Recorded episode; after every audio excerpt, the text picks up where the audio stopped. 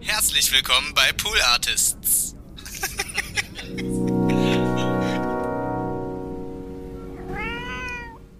Also wir mussten uns ja bei der Frank Elstner Masterclass bewerben, mussten Bewerbungen abgeben Mhm. und eine Frage bei der Bewerbung war auch, was sind eure Vorbilder? Ja. Und bei mir war ganz klar Jan Böhmermann, Christian Ulmen. Ja. Daran hat sich dann Frank Elstner erinnert, als er selber eingeladen wurde zum Neo-Magazin ähm, ganz am Anfang und äh, hat sich da erinnert, ah, da war doch was, Jan Böhmermann, da einer meiner äh, Zöglinge da und hat mich da mal mitgenommen, so im Sinne von, schau dir mal an, wie so eine Fernsehsendung gemacht wird, Ja. schüttel dem mal die Hand, setz dich mal in so ein Publikum, so als Moderatorenschüler ist ja wunderbar, das Ja. mal zu erleben, so. Und ich natürlich, ja, klar. Und ähm, Jan Böhrmann hat sich es natürlich dann nicht nehmen lassen. Natürlich, als er gehört hat, da kommt Frank Elzner mit seinem Moderatorenschüler, Ja. äh, der neue Thomas Gottschalk, der, äh, so, hat sich das natürlich nicht nehmen lassen, das natürlich in die Sendung einzubauen, Ja. im Sinne von, ah, sie machen jetzt diese Moderatorenschule und einer ist da und hat mir dann so ein kleines Segment gegeben, was äh, katastrophal gescheitert ist, rausgeschnitten wurde. Und dann war es so ein bisschen aus schlechtem Gewissen, meinte er, ja, das mussten wir jetzt alles rausschneiden, weil das war zu lustig und so. Und ähm, lass uns mal nächste Woche es nochmal probieren. Komm Ja. nächste Woche nochmal nach Köln. Und so ging das dann los, dass ich dann da war, auch ohne Frank Elzner und so. Und dann hat man gemerkt, okay, da gibt es diesen Freiraum in der Sendung, wo das passt, Mhm. dass man da regelmäßig diese Figur des Praktikanten, möchte gern Journalisten da Leichte irgendwie einbauen kann. Genau, Ja. ja, so ein bisschen. So kam das völlig zufällig da zustande eins, zwei, die, vier. It's the joke about your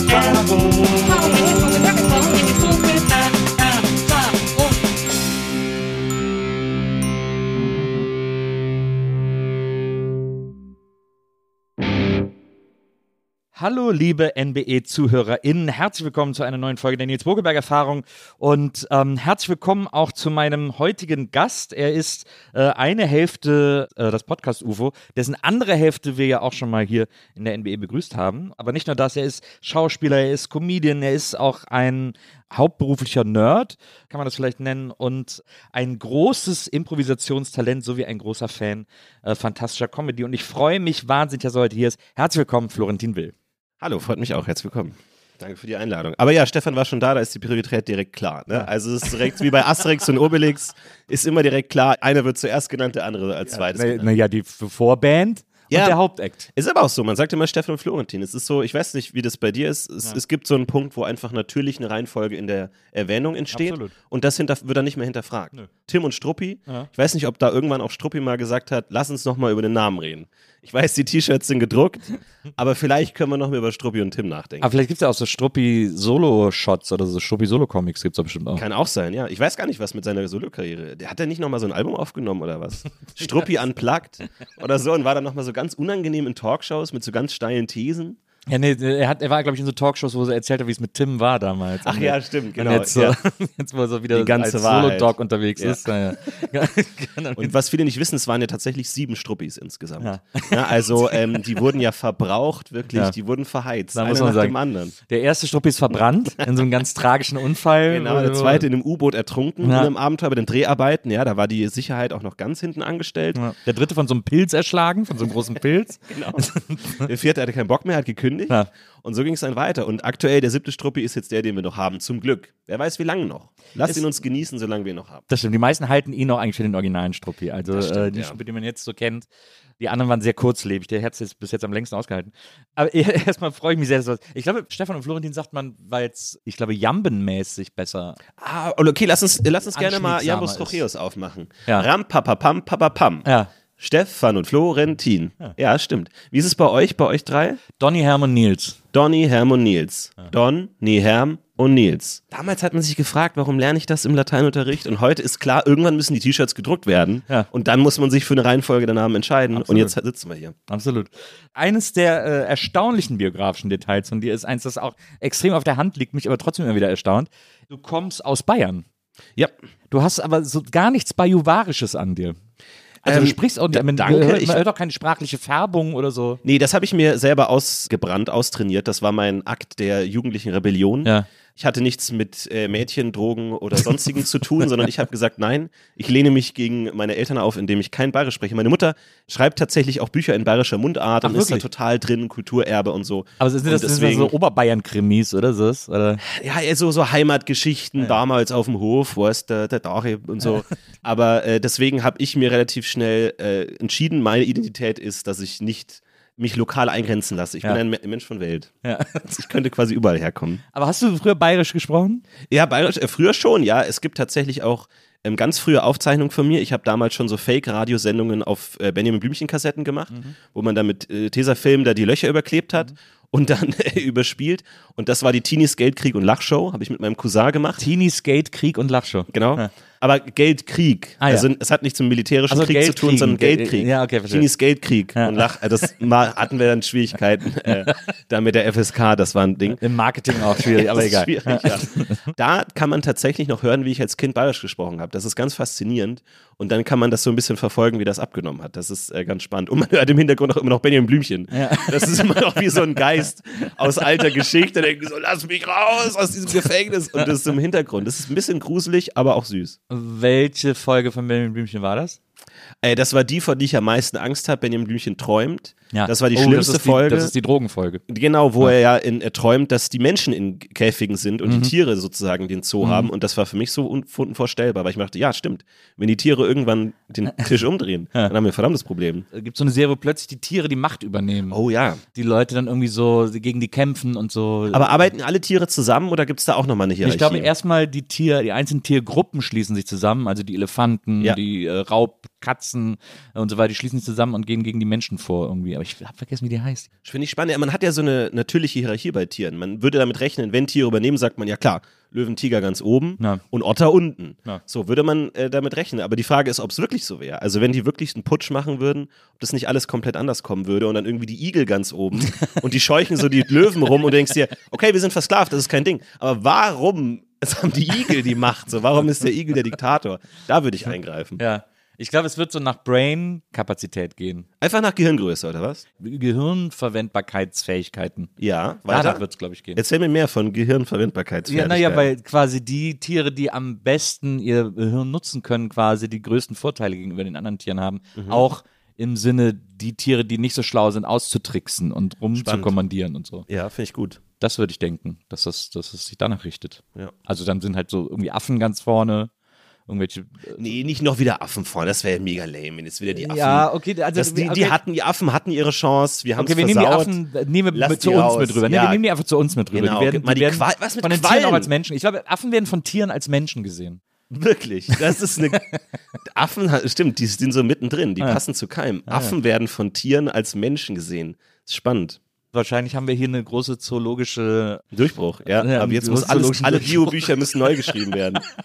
Aber damit äh, Benjamin Blümchen im Geist von Benjamin Blümchen im Hintergrund kann man das noch hören. Also früher äh, bayerisch gesprochen, mittlerweile nicht mehr. Obwohl hier und da hört man schon noch, also es gibt dann schon Momente, wo man sagt, so. Ähm, Wenn du- dass wenn du China hört. sagst zum Beispiel. Genau, Ja. ähm, da muss ich dann aktiv drauf aufpassen, nicht China zu sagen. Ja. Aber das geht mittlerweile auch. Bist du gerne aus Bayern weggegangen? Ja, damals schon so. Das hatte aber eher was mit der Situation zu tun. Ja. Ähm, ich bin damals nach Berlin gezogen, in die Frank-Elzer Masterclass. Ja, das war natürlich schon so ein Moment, wo man sagt, okay, krass, äh, jetzt geht's los. Ja. Aber ich mag das schon gern. Ich kehre auch immer wieder gern zurück in die Heimat und bin da viel unterwegs und da auch in der Heimat laufe da rum, wo ich früher rumgelaufen bin. Also ich bin schon so ein nostalgischer Typ, der dann auch gerne mal so in der Heimat wieder so die alten Gassen besucht. Ja. Aber ansonsten ist es mir relativ egal, wo ich bin, weil ich eh nur zwischen Wohnung und Arbeitsplatz und äh, Supermarkt pendel. Von daher ist das relativ egal, alle wo das Städte ist. alle gleich für dich. Richtig. Ja. Bevor du äh, in die Frank-Elster Masterclass gingst, hast du Philosophie studiert. Mhm. Ähm, Zwei Semester muss man dazu sagen. Ja, ja, zwei Semester, Falls die Leute jetzt denken, ja, Moment mal, so schlau ist ja gar nicht. das Nur zwei das ist- Semester. Das ist, ein Jahr lang quasi. Genau, jeder, ja. der es studiert hat, weiß, dass in den ersten zwei Semestern hat man vielleicht mal die Räume gefunden. So, wenn man das schafft nach den ersten zwei Semestern, ist man gut aufgestellt. Also das ist das Niveau, auf dem wir uns hier bewegen. Also Ja. jetzt, ich sehe schon, du hast 20 Hegel-Fragen da aufgeschrieben. Die kannst du jetzt alle schon mal streichen. Nee, aber es ist doch, ich, also den, quasi den Impuls, Philosophie zu studieren, den kennt, glaube ich, fast jeder, der sich irgendwann mal irgendwas gefragt hat. Absolut. Sagen wir mal so. Ist ja sogar noch erbärmlicher so. Ich hab, wollte ja erst Schauspieler werden, wurde dann von den Schauspielschulen abgelehnt und habe dann Philosophie studiert. Wo, wo hast du es überall Also versucht? Wo hast du dich überall Äh, ich habe es äh, nur in München äh, probiert, die Otto, Falken, ja, Otto Ja. Falkenberg und August Everding. Nur die beiden, weil ich mir dachte, Okay, wow. Äh, nee, ähm, mehr muss es muss nicht sein. Wenn die mich nicht nehmen, will mich keiner. Und äh, dann noch erbärmlicher gesagt, so, nee, ich wurde abgelehnt, jetzt mache ich mein eigenes Ding, jetzt ziehe ich mich nach in, innen zurück, von der Außenwelt nur Ablehnung, jetzt erkunde ich mein Inneres, meine Ja. Eigene Gedankenwelt und studiere Philosophie. Noch klischeehafter eigentlich. Also Aber- der, der gescheiterte Künstler, der dann die Philosophie. Hätte dich die Frank Elster Masterclass nicht gerufen und äh, hättest du das weitergemacht, könntest du jetzt unser äh, Richard David Precht sein. Kann sein, ja. Ich frage mich das tatsächlich oft, weil ich, das war nicht zielführend auf irgendwas hinarbeiten. Also nicht mal auf, ich werde jetzt der große Philosoph, sondern das war einfach so vor mich hin. Ich frage mich tatsächlich oft, wie ich damals so gelebt habe, so mit gar keinen Zukunftsaussichten. So, ich, also fast ein bisschen beneidend, denke ich mir so, wow, so ich habe da einfach vor mich hin studiert und völlig mir darüber bewusst, dass das nichts bringt für irgendwas. Aber es ging irgendwie trotzdem. Also ich hatte damals nie irgendwie Zukunftsängste oder so. Und war auch eine coole Zeit auf jeden Fall. Da war ich dann in der WG gewohnt, in München dann so, dann das erste Mal weggezogen. Äh, das war schon cool, aber ich würde, glaube ich, heute immer noch studieren, wenn ich damals nicht nach Berlin gezogen wäre und Na. würde heute immer noch die Räume suchen. Du, also Und, ist ja auch, äh, Philosophie ist ein klassisches Taxischeinstudium. Absolut. Ja. Das hat sogar damals ähm, einer unserer, ich, der Dekan oder was auch immer, so eine Einführungsveranstaltung hat gesagt so, ja, es gibt ja dieses Klischee, dass Philosophiestudenten Taxifahrer werden. Aber es ist ja jetzt auch kein schlechter Beruf. also, also, was er sagen wollte, so ist, ja, natürlich arbeitet ihr jetzt hier nicht auf einen Beruf hin, aber vielleicht arbeitet ihr auf etwas hin, was unabhängig vom Beruf euch auch was bringt. Und Ja. dann ist es vielleicht egal, welchen Beruf man hat. Ja. Also, man ist da recht offensiv damit umgegangen. Und natürlich die ganzen Münchner Karriereleute im, im Hörsaal, so, was, was, wie, wie, Ja. das überhaupt nicht. Wo war denn die WG in München? In welchem Stadtteil? In Mosach. Ah ja. Als ich in München studiert habe, habe ich in Heidhausen gewohnt. Das Ah, war schön. okay. Ja, Mhm. da hatte ich eine WG in Heidhausen. War super. Nee, war auch super. Ich bin da auch immer noch gerne. ist Leider, doch eine gute Stadt. Also so, um da mal nicht zu lange zu sein. Ist Absolut. Die, ist die irgendwie gut. Ja, finde ich. absolut. Kurz nachdem ich weggezogen bin, hat ein riesiger Supermarkt neben meiner Wohnung aufgemacht. Und ich liebe das ja. Ich mag ja diese mehrstöckigen Supermärkte. Oh ja. oh, So realmäßig. Oh, ja, Ja. das ist ja Traum. Oder hier ja, auch, gibt's ja nicht mehr. Das ist- Gibt's das auch ist hier in- Kaufland, glaube ich. auch hier, wo ich in Berlin gewohnt habe, hier dieser äh, Hit. Ja. Äh, Ich weiß nicht, ob ihr den kennt, zweistöckig, da auch direkt neben der äh, Mall of Berlin. Ja. Dieser zweistöckige Oh Hit. ja, stimmt, oh, ja. toll. Also immer, wenn ich in einem Supermarkt bin und ich sehe eine Rolltreppe, weiß ich, hier will ich wohnen. Ja. Hier will ich sein. Leider hat der direkt in München erst aufgemacht, nachdem ich weggezogen bin. Also das, da habe ich schon verpasste Chancen in meinem Leben. Ja. Das würde ich bereuen. Das ist das autobiografische Kapitel Reue. Ich sehe es auch schon dick angestrichen bei dir, da kommen wir auch noch. Große. Themenkomplex, ne? Aber ähm, ansonsten, nee, das war, hat schon Spaß gemacht. Eine schöne Zeit, direkt über dem Bubble Tea Laden gewohnt. Ah ja. Also ideal. Da als äh, quasi erste Bubble Tea Wave. Erste Bubble Tea Ja. Wave, ja, ja, genau, äh, damals noch. Und ähm, das war toll, wer fast erstickt an so einem Bubble. Bubble Tea? Was ist dein liebstes Bubble Tea? Boah, Oder was sind deine liebsten Bobas? Machen wir es einfacher. Ähm, ja, die Bobas? schon mit dem Schleim drin. Die klassischen Tapioca. Äh, sind das die klassischen? Ich weiß es gar nicht. Ich wurde da von einem Kommilitonen eingeführt Ja. Und äh, der hat mir das empfohlen und das habe ich dann immer genommen, bis ich einmal fast erstickt wäre Mhm. an so einer, an so einer Kugel. Und ähm, dann habe ich es auch irgendwie gelassen, rückblickend. Stimmt, das glaube ich, muss der Punkt gewesen sein, wo ich es dann gelassen habe. Das ist etwas, was ich mich übrigens oft frage. In Amerika, an, an den Schulen, an Highschools oder keine Ahnung wo, ist es ja relativ üblich, dass man diesen, äh, das Heimlich-Manöver beigebracht bekommt. Stimmt. Also dieses, dass einen von hinten umfasst und dann Ja. so auf den Brustkorb drückt, dass man Genau. nicht erstickt, weil Ja. man sich gerade an irgendwas verschluckt hat. Hier ist das nicht so üblich. Also hier kriegt man das in der Schule nicht beigebracht. Genau, man und auch so ein- Erste-Hilfe-Kurs kriegt man es nicht beigebracht. Es ist so ein liebloses auf den Rücken klopfen, Genau. wo auch so nur Alibi für die Versicherung oder so man das macht. Aber ist es eigentlich, hat das was mit, äh, das ist ein Nachname, nehme ich an, oder? Erwin. Heimlich, der Ja, hat das erfunden. Ja, Weil für Deutsche klingt das natürlich toll, das Heimlich-Manöver, dass man sich so von hinten anschleicht und so, jetzt rette ich dir dein Leben, haha, aus dem Nichts. Ja, aber, da, Aber- ich, fra ich frage mich, ob es quasi in Amerika deswegen an Highschools geteacht wird, weil es da üblicher ist, dass sich die Leute verschlucken und Das ersticken. kann auch sein, ja. Oder ist natürlich auch ein Teufelskreis. Wenn du weißt, ah, jeder um mich rum kann das Heimlich-Manöver, Ja. dann muss ich mir auch keine Mühe Ja, geben eben. zu schlucken. Dann kannst du ein halbgares, so den Hals runterfallen lassen mehr. So den Schluckmuskel einfach ein bisschen schonen. Das ist natürlich, das ist ähm, ein schwieriges Problem, ja. Und da komme ich dann wieder auf die Beobachter beim Bubble Tea, weil jetzt quasi die Erstickungsgefahr auch in Deutschland höher geworden ist, weil Ja. Bubble Tea eine Sache geworden ist. Und jetzt meinst du, irgendwann sagt man, man braucht, wir brauchen jetzt auch das heimliche Manöver Ja, hier in Deutschland. genau. Ey, Umfrage, Petition, klemm dich da wirklich mal dahinter. Ich glaube, du wärst der Richtige für so eine. Plakatkampagne. Danke, ja. So mit deinen Händen so, so, Ja. so in Kreisform und dann so, das könnten sie sein. Oder du auf auf so einem, so Bubble Tea Becher umarmen. oder auf so einem Grab. So auf einem Grab und dann so, jetzt ist es zu spät. Du mit so dieser Armgeste. Das ist gut. Wie diese, wie diese Kreuze an der Autobahn und so. Ja, Diese- genau. Er hat, er hat noch eine, er hat ins Handy geguckt oder so. Schade, wenn jetzt jemand so eine Demokratieveranstaltung im Olympiastadion machen würde, dann könnte ich da, das vielleicht anmelden. Genau, kannst dich noch mit rein. So, letzte Veranstaltung für den Tag. Nils Buckelberg, heimlich Manöver. Jetzt äh, ist natürlich die große Frage, zwei Semester ist nicht viel, klar, aber irgendwas wirst du da ja auch, also du setzt dich ja nicht zwei Semester hin und keiner sagt was. Da irgendwas wird man ja in Philosophie, gehen die chronologisch vor, also habt ihr jetzt da irgendwie erstmal nur Aristoteles durchgenommen oder wie ist so ein äh, Philosophiestudium? Ja, das ist ganz spannend. So, ich glaube, je nachdem, wo man da studiert, kann man auch ganz unterschiedliche Sachen äh, lernen und so. Man konnte sich das ja auch viel selber aussuchen, so. Und bei denen war ja auch Mhm. So modulmäßig. Viel egal so. Und es gab dann schon so klassisch Textverständnis, Hermeneutik, Kant. Dann fängst du damit mal an, so als Beispiel. Ja. Aber grundsätzlich kann es ja in alle möglichen Richtungen gehen. Ne? Also gibt dann bestimmte Philosophen, die wahrscheinlich an einer Uni total zentral sind und an der anderen gar nicht. Und so. Und bei mir war es dann schon, ich habe mir dann das auch so rausgesucht, was ich dann so äh, haben will und war dann teilweise auch so in, in fortgeschrittenen Kursen, so Adorno, wo ich wirklich nicht ein einziges Wort verstanden habe. Ja. Und ich saß da nur so fast bewundernd drin, so wie wenig kann man verstehen. Also es ist Deutsch, ich verstehe jedes Wort für Ja. sich aber zusammen nichts. Mhm. Aber auch da gab es natürlich viele coole Sachen rund um das Studium herum. Wir hatten ein Fight Club Seminar, Philosophie Ah, ja. Fight Club irgendwie, wo man dann noch so lässig cool nach dem Seminar dann noch so im englischen Garten rumgehangen hat Ja. irgendwie. Und dann gab es auch so ein Im Theater. E-Garten, wie die Münchner sagen. Ja, okay. das wusste ich gar nicht. Naja, Echt? Okay. die, die, die coolen Münchner sagen E-Garten. Ach krass, ja, habe ich nie dazu gehört, leider.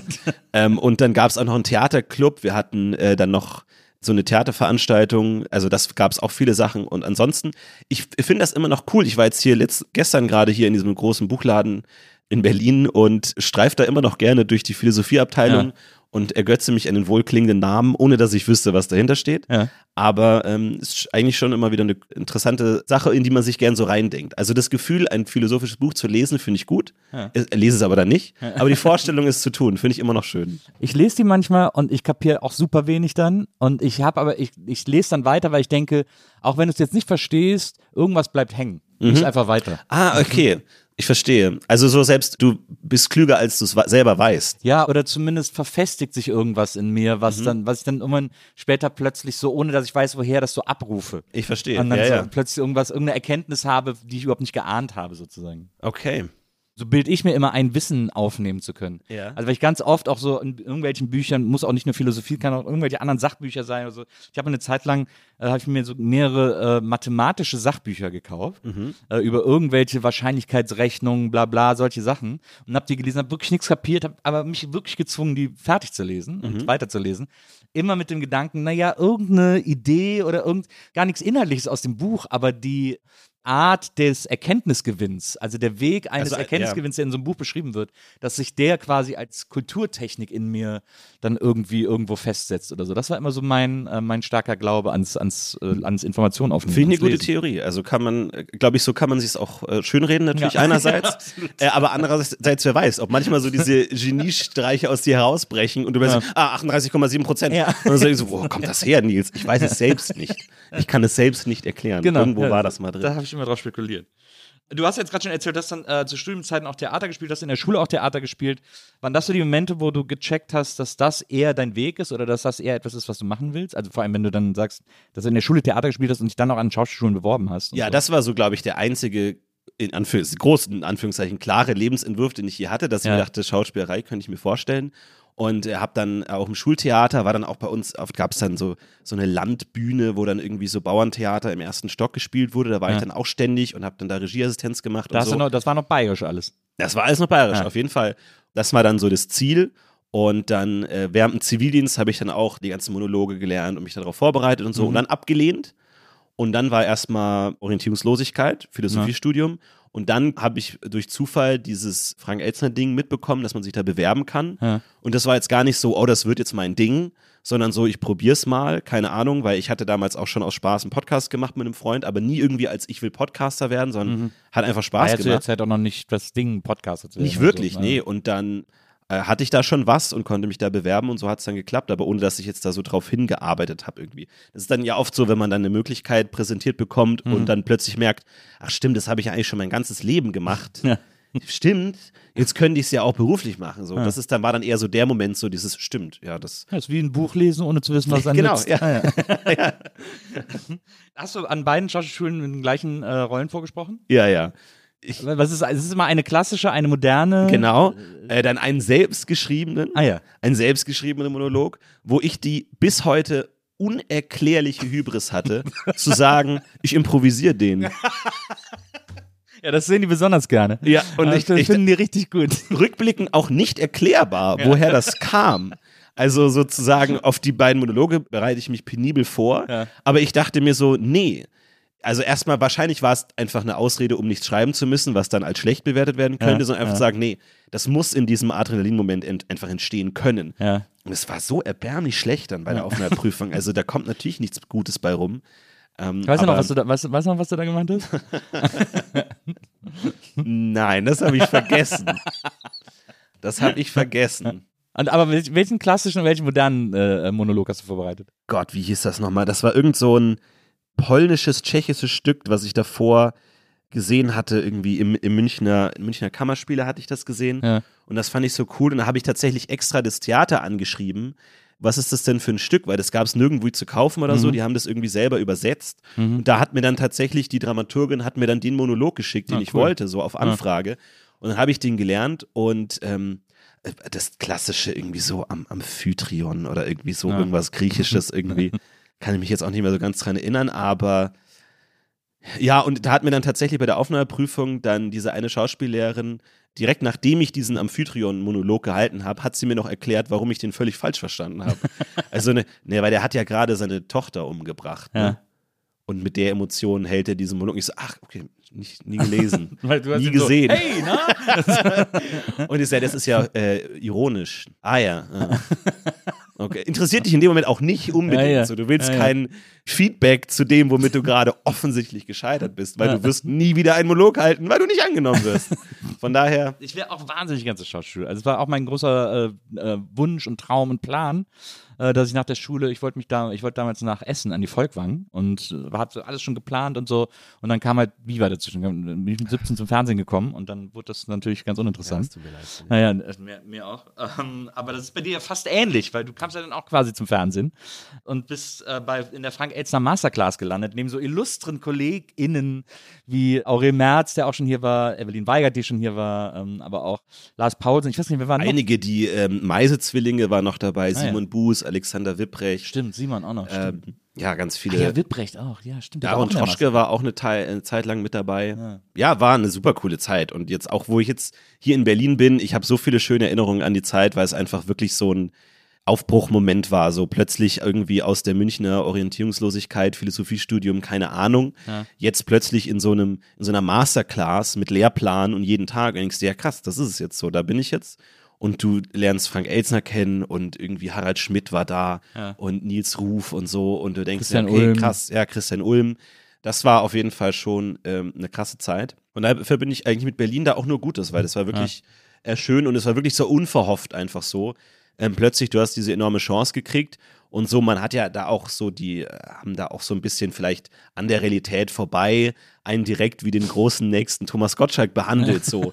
Also ich erinnere mich, wir hatten dann zum Beispiel immer so verschiedene Lehrgänge, so verschiedene Unterrichtsstunden und da war halt auch so ein Manager-Typ dabei, der halt meinte so, ja, also du musst, wenn du die erste Million hast, musst du die so anlegen und so und so. Selbst, selbstverständlich wurde das so in den Raum Ja. geworfen, so das ist, das werden mal Probleme sein, die ihr habt. Ja. Und wir alle so, ah, okay, krass. Und ab wie viel Millionen genau muss ich dann Steuerhinterziehung? äh, so? Und als wären es völlig realistische Probleme. Also so ist man da auch völlig illusionär da durch diese Zeit gelaufen. Also das war schon äh, wild. Ja. Und dann, ihr habt ja dann quasi, als das fertig war, äh, weil da erinnere ich mich auch noch dran, habt ihr ja dann so als Spielwiese dieses äh, Suyu, äh, hieß das, glaube ich, Genau. bekommen. äh, wo ihr alle so Sendungen machen konnten, ausprobieren konnten. Da hat der, glaube ich, Aurel damals Boomerama gemacht. Genau. Und da war ich auch mal zu Gast. Ja. Und da habe ich dann gegen Lars äh, irgendeinen Quiz gespielt und so. Da habe ich dann Lars irgendwie noch kennengelernt. Aber das ist ja dann auch irgendwann so ein bisschen alles im Sande verlaufen, diese Plattform. Also die war dann auch offensichtlich nicht so rentabel für den äh, Springer Verlag. Aber du hast dich ja dann da relativ gut abgesetzt, weil du ja dann schnell bei Böhmermann gelandet bist. Ja. So. Und äh, du hast immer, du hast in Interviews immer erzählt, dass quasi Frank Elzner dich da so eingeführt hat bei, äh, bei Jan Böhmermann. Genau, also wir mussten uns ja bei der Frank Elstner Masterclass bewerben, mussten Bewerbungen abgeben und eine Frage bei der Bewerbung war auch, was sind eure Vorbilder? Ja. Und bei mir war ganz klar Jan Böhmermann, Christian Ulmen. Ja. Daran hat sich dann Frank Elstner erinnert, als er selber eingeladen wurde zum Neo-Magazin ähm, ganz am Anfang und äh, hat sich da erinnert, ah, da war doch was, Jan Böhmermann, da einer meiner äh, Zöglinge da und hat mich da mal mitgenommen, so im Sinne von, schau dir mal an, wie so eine Fernsehsendung gemacht wird, Ja. schüttel dir mal die Hand, setz dich mal in so ein Publikum, so als Moderatorenschüler ist ja wunderbar, das Ja. mal zu erleben, so. Und ich natürlich, ja, klar. Und ähm, Jan Böhrmann hat sich es natürlich dann nicht nehmen lassen. Natürlich, als er gehört hat, da kommt Frank Elstner mit seinem Moderatorenschüler, Ja. äh, der neue Thomas Gottschalk, der, äh, so, hat sich das natürlich nicht nehmen lassen, das natürlich in die Sendung einzubauen, Ja. im Sinne von, ah, sie machen jetzt diese Moderatorenschule und einer ist da und hat mir dann so ein kleines Segment gegeben, was äh, katastrophal gescheitert ist, rausgeschnitten wurde. Und dann war es so ein bisschen aus schlechtem Gewissen, meinte er, ja, das mussten wir jetzt alles rausschneiden, weil das war zu lustig und so. Und ähm, lass uns mal nächste Woche es nochmal probieren. Komm Ja. nächste Woche nochmal nach Köln. Und so ging das dann los, dass ich dann da war, auch ohne Frank Elzner und so. Und dann hat man gemerkt, okay, da gibt es diesen Freiraum in der Sendung, wo das passt, Mhm. dass man da regelmäßig diese Figur des Praktikanten, möchte gern Journalisten da Mhm. Leichte irgendwie einbauen kann. Genau, Ja. ja, so ein bisschen. Ja.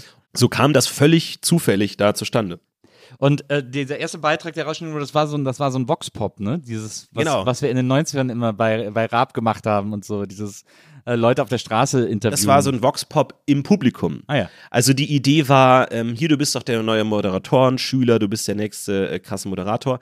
Und dann sollte ich irgendwie das Publikum interviewen, den Fragen stellen. Und es war so grottenschlecht und so bin ich dann ins Publikum gerannt, die alle dann auch so äh, Hälse verrenken, dann so, was passiert jetzt hier? Wer ist das und so? Und ja. ganz, ganz furchtbar, ganz unangenehm. Und ich musste vor allem bis zu dem Moment im Publikum sitzen und ab dem Moment auch noch im Publikum sitzen, Ja. die gesamte restliche Sendung mit dem Publikum, das ich mir zum Feind gemacht hatte. Und ähm, ich habe mich selbst auch zum Feind gehabt und dachte, das war so schlecht und musste dann noch schmorend da sitzen. Ganz harte Schule. Die, die, Ganz die harte Schule, ja. Dann hast du ja quasi auch eine, eine feste Rolle im Ensemble gehabt bei Böhmermann und kamst auch mal als der Beefträger und dann hast du so verschiedene Figuren gehabt und so. Das ist ja dann ungefähr die Zeit gewesen, als du dann da beim äh, in der Sendung von, von Jan Böhmermann irgendwie ein Teil des Ensembles wurdest, dass äh, wir uns dann auch getroffen haben, weil du ja dann mit Tietze zusammen äh, das Podcast UFO gestartet hast. Er war ja auch damit, er war Autor bei, äh, bei Böhmermann. beim, beim Neo-Magazin, genau. Genau. Und habt ihr euch kennengelernt, habt dann diesen Podcast gestartet. Und dann habt ihr am Anfang so dann Leute eingeladen, ohne so richtig zu wissen, was ihr mit denen anfangen sollt. Ich weiß nicht, ob sich das geändert hat, aber ich glaube, ich war der zweite Gast, der zweite oder der dritte Gast, äh, Genau. der jemals bei euch war. Äh, vor mir war, glaube ich, Olli P., der war auf Ich jeden glaube, Fall Oli vor P. mir. war der erste Gast, ja. Genau. Also, ähm, genau, Stefan Tietze kennengelernt. Äh, wir beide, beide waren beim Neo-Magazin und wollten dann auch so ein bisschen so ein eigenes Ding machen. Und dann kam das so zustande. Ehrlich gesagt, ich weiß gar nicht mehr warum. Ich glaube, Oli P. hat irgendwie mal erwähnt, dass er uns gehört hat oder Ja. so. Und dann dachten wir, okay, witzig, lass uns mal einladen. Und ich weiß ehrlich gesagt auch rückblickend nicht mehr genau, warum wir dich eingeladen haben. Also warum gerade dich? Wir waren Ja, natürlich. ich habe damals, ich war ja auch, auch, auch großer Fan damals. Ach äh, cool, der- das der freut mich. Ja, wir Stunde. waren natürlich auch Fan von dir, aber wir waren auch Fan von, ganz vielen anderen. Und Ja, ja. warum dann gerade du so nahbar ähm, und verfügbar erschienst für uns, wissen wir bis heute Ich glaube, wir haben uns irgendwie, wahrscheinlich haben uns irgendwie auf Twitter gegenseitig angeschrieben oder Kann so. schon und sein, Dann, und dann irgendwie kam es sowas, irgendwie so zustande. Da, ja, dass da was war oder. Ähm, und dann, und das war ja bei uns gerade auch der Start von Gästeliste. Wir haben ja auch da mit Gästeliste gerade angefangen. Und dann, weiß ich noch, bin ich zu euch gekommen nach Köln. Dann haben wir da oben in der, äh, Ja. im, im Tonstudio, in der Tonstudio Regie genau. vom äh, Neo-Magazin, haben wir dann da diese Podcast-Folge aufgenommen. Ja. Maria war noch dabei und Ja. dann und, äh, saß irgendwie daneben. Und dann haben wir diese Folge aufgenommen. Und es war ein sehr stranges Aufeinandertreffen. Absolut, kann ich, mir, kann ich mir gut vorstellen. Diese Gästefolgen im Podcast UFO sind auch berühmt berüchtigt. Also, Ja. das wird unter Podcast UFO-Fans immer so als, ja, es gibt die mal beim ersten Durchhören so. ähm, und weil wir, wie, wie du es ja selber sagst, nichts mit, mit den Gästen anfangen wussten. So, wir hatten jetzt auch nicht, wie du professionell vorbereitet da Fragen Ja. oder Interesse am Gast überhaupt, sondern wir hatten, wir dachten uns einfach, ja, wir machen das, was wir sonst machen, halt zu dritt. Ja. Und natürlich ist es schwer für einen Gast in so eine Dynamik reinzukommen Ja. Oder unmöglich sogar. Und deswegen war das immer so ein bisschen hilflos oder so. Aber dadurch hat es hier und da auch einen eigenen Charme und es gibt auch äh, Konnoisseure, die da sich das auf der Zunge zergehen lassen, aber es ist ein Geschmack, an den man sich erstmal gewöhnen muss. Ja, das ist ja, aber es ist ja, das ist ja das, was dann wirklich erst schmeckt. Wenn Ja, die Geschmäcker, an die absolut. man sich gewöhnen Genau. muss, sind ja die, die man dann genießen kann. Was für die Fortgeschrittenen. So beim vierten, Ja. fünften Durchhören, dann merkt man, ach nee, das sind eigentlich so die Das ist eigentlich ja. genial. Ja, ja. Also da kann ich, mich noch, kann ich mich wirklich noch gut daran erinnern, dass ich, weil ich, äh, wie gesagt, so ein Fan war und das so gut fand, was ihr gemacht habt, dass ich dann so mit da drin saß und dann irgendwie danach rausgegangen bin und gedacht habe, irgendwie, also das war auch ein bisschen unbefriedigend hier, dieser Besuch. Das habe ich mir irgendwie anders vorgestellt. Ja. Aber ich weiß auch nicht, wie ich es mir vorgestellt habe. Deswegen ist das natürlich auch schwer äh, zu sagen. Aber irgendwie, ich kam mir so ein bisschen so vor, als wäre ich irgendwie in so, hat dann auch irgendwann gab es so eine, so eine Joke-Ebene, so eine Gag-Ebene, die dann auch so für alle irgendwie so unangenehm wurde. Und wo ich dann gedacht Ja. habe, so, hä, wieso gehen wir denn jetzt dahin? Also dann ging es, glaube ich, irgendwann um Pädophilie-Jokes und so. Und dann wusste ich irgendwann nicht mehr so, hä, aber wieso sind wir da jetzt? Und so. Das Ja. war irgendwie immer so weird. Ja, nee, äh, kann ich mir vorstellen. So, das ist natürlich auch aus so einer Nervosität und so einem, okay, Ja. jetzt ist Nils Bokelberg da und man hat sich, Natürlich, man hat davor irgendwie drei Energy Drinks getrunken irgendwie und dann sitzt man da und hahaha, wir sind mega Ja. lustig, bitte find uns lustig. Ist natürlich dann auch immer so, ein, äh, so eine Dynamik, die dann auch nach hinten losgehen kann. Das äh, auf jeden Fall, ja. ich war trotzdem froh, da gewesen zu sein und äh, bin natürlich auch heute äh, stolzer Alumni sozusagen. Der, äh, und ich bin ja sogar Teil des Musicals gewesen. Das ist ja, Ja. Ihr, ihr habt ja mit dem Podcast UFO die beste Podcast-Folge mindestens von ganz Deutschland jemals produziert. Wirklich von allen Podcasts, die es gibt, weil ihr äh, eine Folge für alle HörerInnen überraschend als Musical gemacht habt. Und zwar jetzt nicht als Witz, sondern als wirkliches, echtes, Ja. äh, auch professionell äh, gestaltetes, äh, geschriebenes Musical mit Albrecht Schrader, der auch schon hier Gast war, äh, der, die, der die Musik gemacht hat, äh, auch ein begnadeter Komponist ist. Ich habe mich also tierisch gefreut, dass ihr mich damals gefragt habt, aber äh, auch wenn ich nicht dabei gewesen wäre, ist diese Folge ja wirklich, wie man darauf gekommen ist, klar, es war so eine klassische Schnapsidee, komm, wir machen das jetzt einfach mal und ziehen das jetzt mal durch und so.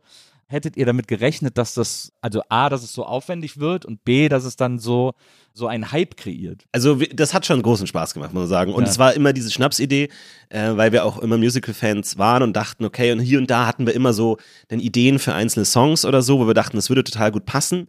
Und dann haben wir eines Tages einfach Albrecht angeschrieben, den wir halt auch kannten, über die, das Rundfunk-Tanzorchester, damals auch New Magazin, Ja. und haben ihn einfach angeschrieben und dachten, lass uns einfach mal abhaken, damit jetzt wir einfach mal ein Nein kriegen und dann ist gut. Und dann Ja. kam halt das Ja, ja, habe ich Bock drauf. und dann dachten wir, okay, jetzt müssen wir es auch machen. Wir fanden natürlich vor allem die Idee cool als Meta-Gag, dass es völlig unangekündigt kommt. Ja. Und weil ja Musicals halt auch immer so diesen rezitativen Teil haben, wo man normal spricht und dann geht plötzlich die Musik los, Mhm. bietet sich das ja total an, dass man aus dem Nichts heraus plötzlich so ein Musical anfängt. Ja. Und deswegen hat das großen Spaß gemacht und die Folge dann zu veröffentlichen nach dieser monatelangen Arbeit. Und wir haben ja auch noch Gesangsunterricht genommen, um das einigermaßen abliefern zu können. Gerade ich, so Stefan hat ja schon Erfahrung äh, in der Band und so und ist ja musikalisch auch talentierter als ich. Aber ich Ja. muss, bei mir musste man da wirklich nochmal mit der Hebebühne ran und so jetzt, okay, komm. Äh, aber das nach der ganzen Arbeit und den Songs hin und her und dann so Text schreiben, das ist ja auch so nervig. Also immer so dann, du hast einen guten Gag, aber du kriegst ihn nicht in dieses Versmaß rein Ja. und dann denkst dir dann, aber der Gag ist gut, aber das klingt so hölzern und was ist jetzt wichtiger und so und dann Stefan und ich, wir streiten uns da eh über Kleinigkeiten immer hin und her, wie genau jetzt die Zeile sein muss und welcher Gag genau jetzt wo sein muss.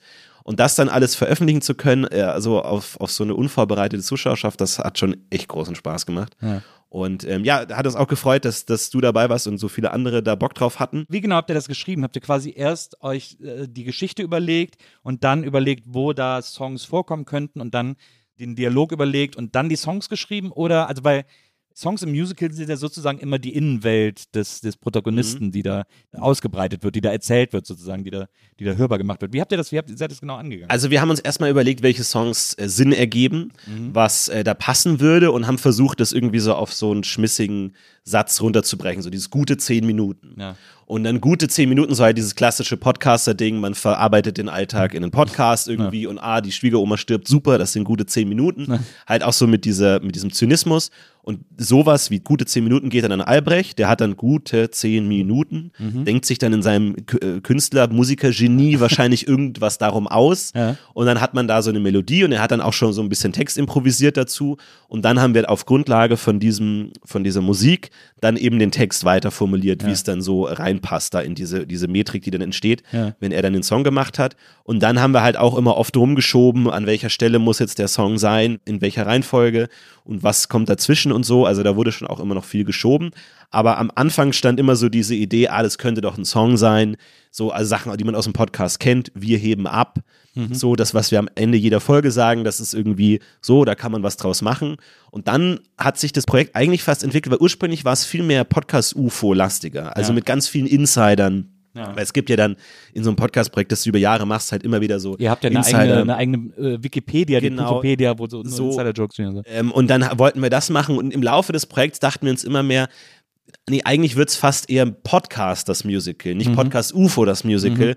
Und dann kam eben auch so dieser Song mit Was ist ein Podcast, weil Podcaster immer erklären müssen, was Podcasts sind, würde sich auch total gut anbieten. Und dann haben wir so ein bisschen diese Insider wieder so ein Stück rausgenommen, für Fans natürlich schon ein paar drin gelassen. Ja. Aber die Idee war dann eher so, nee, das soll eigentlich auch was sein, was jeder hören kann, mit Themen, die eigentlich jeder irgendwie greifen kann, dann irgendwie Alltagseskapismus, man flüchtet sich in seinen Podcast, weil der Alltag einen nervt und so ähm, und was da für Probleme mit einhergehen und so. Das sind eigentlich allgemeine Themen Ja. und so hat sich das dann äh, entwickelt über, über Zeit und dann war immer Podcast-Aufnahme und danach saßen wir dann noch ewig da und haben dann geschrieben und geguckt, dass es irgendwie mit der Brechstange in dieses Reimschema irgendwie geht und so. Also das war, war schon, schon ein cooler Prozess.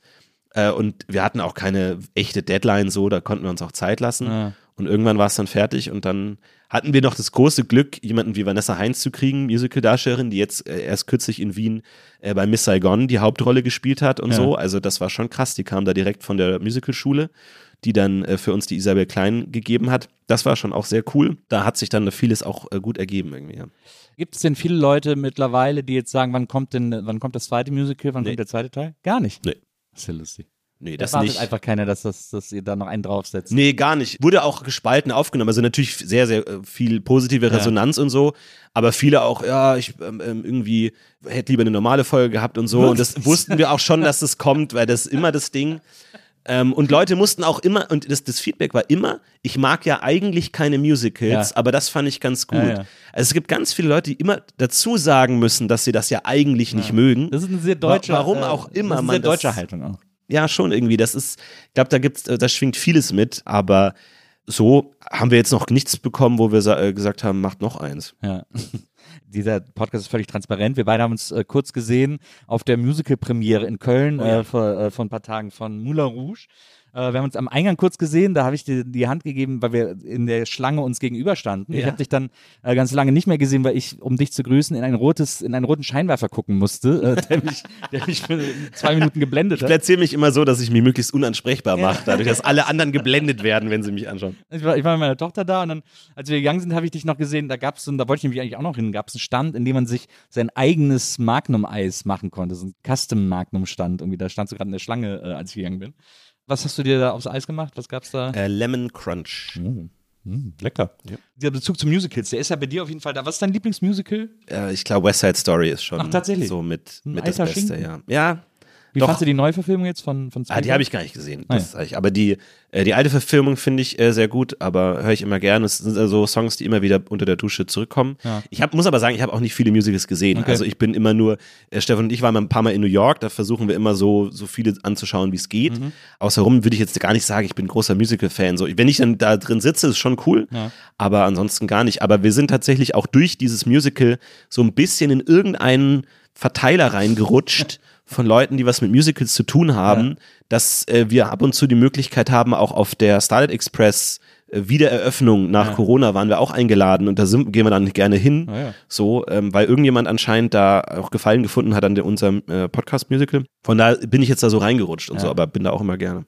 Hast du, äh, hast du Book of Mormons gesehen? Ja, Book Das of habe ich nicht gesehen. Da freue ich mich. Das Ja, will ich jetzt in cool. London gucken. Da freue ich mich sehr drauf. Es gibt gerade in New York ein Titanic-Musical. Oh, Das äh, wird aber Titanic, also mit Q-U-E geschrieben. Und da ist äh, Celine Dion als Erzählerfigur auch mit drin. Und, äh, die echte Celine oder nee, als nee, Figur? Also so eine, als, Figur. Und Bone Yang war zum Beispiel auch da drin, aus dem aktuellen SNL-Cast. Mhm. Und der hat gesagt, er fand es fantastisch. Und alle sagen, dass es so lustig sein, ist so off-Broadway. Ja. Und alle sagen, dass es so fantastisch und lustig sein soll, und dass man das unbedingt sehen soll. Da- Das ist etwas, was ich auch noch äh, sehr, sehr dringend sehen möchte. Ja. Also ich finde, das ist eine uramerikanische Theaterform und in Amerika ja viel gängiger als hier, auch als Mhm. Erzählform und als Theaterform, weil man es da auch schon in der Schule Musical-Aufführungen macht und so. Total, so wir waren da in, in New York auch so bei so Improv-Shows und da gibt es oft so Gäste, so Monologists, die dann halt so am Anfang so einen Monolog halten, auf dessen Grundlage dann improvisiert wird. Und da war auch ein Schauspieler da, der hat von seiner Zeit in der Schule erzählt und der war auf einer Musicalschule. Ja. Also so einer ganz normalen, wie wir nach der Grundschule irgendwie Gymnasium weiterführende Schule oder so, war der halt in der Musicalschule und er hatte halt einfach Schulfächer, Schauspiel, Tanz, Gesang, Mhm. Musik, völlig selbstverständlich. Wir uns auch dachten, wow, so du gehst normal zur Schule und tanzt dann da und singst, Ja. weil die halt sagen, klar, das ist auch ein Berufszweig, so wie man dann halt jetzt irgendwie Sprachen braucht oder so, Mhm. braucht man halt in der US-amerikanischen Entertainment-Kultur braucht man halt Tanz und Gesang. Ja. So, und der war dann auch, ist dann auch Schauspieler geworden, so, und wo man das merkt, okay, das ist da so in der Kultur auch mit vereinnahmt, dass das halt auch schon so eine Nachwuchsförderung drin ist und so, und man da schon in der Schule während der Schulzeit dann da direkt auf diesen Weg gebracht wird. So, das ist schon was anderes. Gibt's hier auch. An der Erich-Weinert-Straße, äh, hinten, äh, fast vor, an der Greifswalder, ist die äh, Berliner Ballettschule. Das ist eine weiterführende Schule, an der du entweder du kannst in die super Hardcore-Ballettklassen kommen, äh, wenn du das Talent hast und die russischen Balletttrainerinnen da auch Oh, glauben, ja. dass du das kannst und den Fuß dafür hast und so. Und dann kriegst du da von, äh, ich glaube, ab der ersten Klasse, also Schulunterricht und die richtig harte Ballettausbildung, kannst aber auch ähm, da als die als weiterführende Schule dahin gehen, also nach der sechsten Klasse ist es ja in Berlin, äh, kannst du dann da in diese Schule kommen und dann ist es eher so, dass du da auch Jazz hast und äh, also Jazzdance und Gesangsunterricht und wirklich fast so eine Musical-Vorausbildung äh, machen Okay, kannst. es gibt also in Deutschland auch, also war alles, was ich gesagt habe, falsch. Nö, können überhaupt nicht, aber es, es gibt, gibt den Teil- einzeln, vereinzelt gibt Okay. es aber. Wenn wir jetzt gerade auch so bei amerikanischen Theater, Stand-up und so weiter sind, wir stellen unseren Gästen auch immer Bilder hin von Leuten, die sie irgendwie inspirieren oder die irgendwie Vorbilder sind. Oh, jetzt bin ich gespannt. Warum steht hier Hitler? Und ja, weil wir gedacht haben, na, so, ein- so ein Typ aus Bayern, der irgendwie in die Welt zieht. äh, Ja, nee, um ich zu habe mich schon gefreut. Das hier auf dem Bild, falls du ihn nicht erkannt hast, äh, ist Del Close. Oh, wow. Und Del Close ist mehr oder weniger einer der großen Begründer des, des amerikanischen Improv-Theaters. Der hat damals, glaube ich, ich weiß gar nicht, welche Company er mitgegründet hat. Ich glaube, die Chicago, äh, Chicago Company, aus der dann die Upright Citizen Brigade hervorgegangen ist. Das ist ja etwas, was du auch mit Stefan jetzt mittlerweile machst, was ihr ja auch, ihr habt ja sogar quasi gelernt, in Anführungsstrichen, bei einem Coach hier in Berlin, wie dieses richtig, dieses total geile amerikanische äh, Improv-Theater funktioniert Ja. ihr versucht quasi from the scratch, also aus dem Nichts heraus Szenen zu entwickeln, komplett improvisiert, komplett spontan, die irgendetwas erzählen, die irgendwo hinführen, von dem ihr selber noch nicht genau wisst, wohin, aber so ungefähr. Und dann trainiert man das eben so, dass man so aufeinander abgestimmt ist, dass man da sich sehr blind darauf verlassen kann, dass es immer von beiden irgendwie weitergeführt wird in die, Ja. in die gleiche Richtung irgendwie so. Ja, genau. Also das ist äh, ganz interessant, äh, dass das so ein krasses Handwerk auch ist und dass Ja. da so viel Material dazu gibt. Weil man erstmal ja denkt, okay, du stehst auf der Bühne und sagst, was dir gerade einfällt, du Ja. improvisierst halt. Aber dann, wenn du sagst, ich würde es gerne lernen, dann kannst du dir wirklich 500 Seiten Schinken da durchlesen von verschiedenen Improv-Leuten, die sich da Gedanken dazu gemacht haben, weil da wirklich ein sehr durchdachtes und strenges System dahinter steckt, damit man am Ende völlig frei und spontan sein kann Ja. und da aber auch was daraus wird. Also das ist ganz spannend. Und äh, ja, Stefan und ich waren da schon lange große Fans davon. In New York, habe ich schon gesagt, waren wir in der UCB im, im Theater und haben uns das angeschaut und waren so weggeblasen. Ja. Also das ist wirklich, das ist schwer zu erklären, da in so einer Live-Show auch mit dabei zu sein und du merkst, es ist alles spontan und es ist brillant und es ist elektrisierend und es ist alles da und es kommt aus dem Nichts und wir dachten uns, wow, irgendwann machen wir sowas auch. Haben dann irgendwann auch auf eigene Faust angefangen zu proben. Und äh, jetzt haben wir gesagt, nee, man kann es nur auf der Bühne wirklich lernen und machen jetzt eben in Köln so ganz kleine, kostenlose Shows, so wirklich mit Schwimmflügeln. Auch allen ist klar, wir üben das hier, wir können das noch nicht. Ja. Weil natürlich auch viele Podcast-UFO-Fans da vorbeikommen, die vielleicht schon mal auf einer Podcast-Live-Show waren und so. Und deswegen wollen wir ganz klar machen, das hat nichts mit Podcast-UFO zu tun. Das ist jetzt auch nicht mit den sechs Jahren Erfahrung, die wir im Podcasten haben, sondern wir haben da dieses Jahr angefangen und ähm, versuchen das wirklich da transparent zu machen. Aber es ist sehr cool und man kann das wirklich lernen wie ein Handwerk. Und das ist schon spannend, dass es was anderes ist als Podcasten, wo man wahrscheinlich auch besser wird mit den Jahren. Ja. Aber es ist halt sehr, ein sehr loses Handwerk irgendwie so. Man labert halt mit, Ja, ja. mit einem Freund. Aber da ist es wirklich, also da gibt es auch eine komplett eigene Fachsprache, also einen kompletten Jargon von, von Game und Yes and und Mapping Scenes und Initiation und so und dieser ganze, auch wahrscheinlich maßgeblich von Del Close ursprünglich stammende Unterbau, den man da so lernen kann. Und das macht schon Spaß, weil der Zuschauer davon auch nicht viel mitkriegt. Also Ja, du kannst besten nach Falle. Bestenfalls, ja, Ja, ja. bestenfalls gehst du nach von der Bühne und du sagst, ah, unser Second Beat war so schlecht, ey, das hat überhaupt nicht funktioniert. Die Base Reality hat überhaupt nicht gestimmt und so. Und du kannst dann da wirklich das wie ein Handwerk lernen und das macht gerade bei diesen Shows, die wir versuchen alle zwei Wochen zu machen, Ja. ist es total spannend, wirklich von Woche zu Woche sich da versuchen zu verbessern Und Entwicklung und das sehen. Handwerk zu lernen, das, äh, die Entwicklung zu lernen. Und das ist schon sehr cool und das macht sehr großen Spaß. Aber meine Herren, ich bin so aufgeregt vor diesen Shows. Also diese Live-Show, Podcast-Live-Shows, teilweise auch vor viel mehr Leuten natürlich, ist Ja. nichts dagegen. Ja. Weil je mehr du merkst, dass das teilweise echt gut klappt, wenn du dich an die Regeln hältst und wenn es solide ist, merkst du auch, das kann so in die Hose gehen einfach. Du kannst dich teilweise in Szenen so verheddern und so in der Sackgasse sein, dass du weißt, ich kann jetzt nicht einfach sagen, ah, scheiße, das hat nicht funktioniert. Naja, Ja. wir fangen nochmal neu an. Ja. Sondern du bist halt gerade irgendwie mit dem Arzt im Behandlungszimmer und hast etabliert, dass du eigentlich ein Tiger bist, der irgendwie einen Krebs hat, aber damit ist ein echter Krebs gemeint, das aber ein Gag, den du gerade gemacht hast. Ja. Und jetzt denkst du dir, shit, ich habe jetzt einen Krebs in mir drin und wie was und Ja. du so, bist Ja. jetzt halt plötzlich in diesen dummen Gags gefangen, die du so nebenbei machst, weil du gerne Lacher kriegst. Ähm, und das ist dann schon echt furchteinflößend, weil das auch richtig äh, nach hinten losgehen kann. Aber es ist spannend, man muss da auch ins, ins kalte Wasser springen. Das ist schon, äh, macht schon Spaß. Was glaubst du, ist der gängigste Fehler, den Leute machen oder den ihr vielleicht auch gemacht habt, die irgendwie mit Improv anfangen oder die Improv machen wollen oder Also da gibt es natürlich einige. Ich glaube, ein grundlegender Fehler ist immer, dass man zu schnell Gags machen will, um Lacher Ja. zu bekommen Mhm. und ähm, auf Kosten dieser Gags die Szene opfert in gewisser Weise. Mhm. Weil die absolute grundlegende Regel bei Improv ist immer Yes and. Das heißt, du musst immer die Wahrheit, die der andere oder die anderen Darsteller etablieren, musst du immer bejahen. Mhm. Also wenn du jetzt auf mich zukommst und sagst, so, hier sind Ihre Blutwerte, Herr Will, dann bist du Arzt und das ist einfach jetzt so. Okay. Mhm. Und das wird nicht mehr hinterfragt. Und ein ganz einfacher Gag, den ich jetzt machen könnte, ist, hey Paul, tu doch nicht so, als wärst du ein Arzt. ja, Und du hast einen Lacher, aber die Szene ist kaputt. Ja. Weil jetzt hast du plötzlich eine Figur, die so tut, als wäre sie ein Arzt. Mhm. Und du hast den anderen, der davon genervt ist. Und was soll jetzt passieren? ja. Du hast jetzt zwar einen Lacher bekommen, vielleicht, aber es geht nicht weiter. Naja, so. Und das ja. ist das Problem, dass du einerseits schon versuchst, lustig zu sein auf eine Art, aber produktiv lustig zu sein, ohne jetzt mit einem Gag alles kaputt zu machen. Mhm. Ähm, und das ist wirklich ein großes Problem. Und es ist, also diese Regel Yes and klingt immer so leicht, aber es ist wirklich schwer, weil du musst alles, was der andere macht, gut finden. Mhm. Und gar nicht, gut finden ist vielleicht das schlechte Wort, es ist einfach so. Naja. Also das wird jetzt gar nicht mehr hinterfragt. Und natürlich denkst du in deinem Kopf, oh Mann, jetzt nicht noch eine Arztszene oder oh, wie blöd war denn das jetzt? Ach Gott, in die Richtung geht es. Das muss alles weg. Mhm. Du es ist jetzt einfach so. Es wird gar nicht bewertet. Stell dir vor, du bist in einem Meeting mit Leuten äh, und jeder kennt Meeting, da werden auch dumme Ideen genannt Ja. und du musst jede Idee Niemand zu wird verurteilt. 100% das, das gut alte, finden. alte Brainstorming-Regel, Genau. niemand wird verurteilt. Ja. Und du musst die Idee nicht nur zu 100% gut finden, sondern jetzt kommt der zweite Teil, and du musst sogar weitermachen. Mhm. Du musst auf der Idee aufbauen.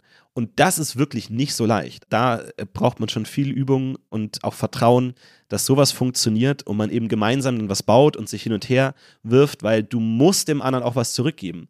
Äh, wenn du jetzt dem nichts zurückgibst, kein End liefert, dann hat der andere wieder ein Problem. Naja. Weil dann geht es auch wieder nicht weiter. Ja, wenn du jetzt sagen würdest, danke für meine Blutwerte. So, ja. Genau, so Ja, dann ist der andere ist ja auch darauf angewiesen, dass er was von dir kriegt Ja. und so und das ist nicht ganz leicht, aber wenn es mal funktioniert, dann ist es wirklich Magie, so, weil man hat auch wirklich das Gefühl, man denkt wie ein Geist und Mhm. es funktioniert und das ist schon cool. Also Stefan und ich sind ja immer zu zweit, Ja, aber auch was wir da in New York gesehen haben, dazu acht oder so und du hast wirklich das Gefühl, es ist ein geschriebener Sketch. ja. Da passt alles ineinander und am Ende kommt nochmal das, was am Anfang gesagt wurde und am Ende wird nochmal alles genau zusammengebunden, perfekt und so und das ist dann schon echt äh, beeindruckend. Das ist so ein bisschen so, fühlt sich so ein bisschen so Jenga-mäßig an, äh, wo Mhm. immer so wo aufeinander gestapelt wird und das, der Turm wird immer höher. Man kann das ganz schön sehen auf Netflix bei Middleton Schwartz, die ein sehr geniales äh, Improv-Comedy-Duo waren. Einer von beiden, ich glaube Middleditch, ist irgendwie jetzt nicht mehr so richtig cool. Der hat irgendwie ein bisschen Scheiße gebaut und so. Ich weiß nicht mehr genau was, aber er ist so, man muss jetzt nicht mehr viel mit dem irgendwie unternehmen. Aber das war schon genial, was, wie die das gemacht haben. Wenn man, wenn man so, man kriegt ja als Zuschauer auch eine Welt aufgebaut, die sich ja vor den Augen des Zuschauers immer größer macht und immer größer wird und immer mehr und immer detailreicher wird.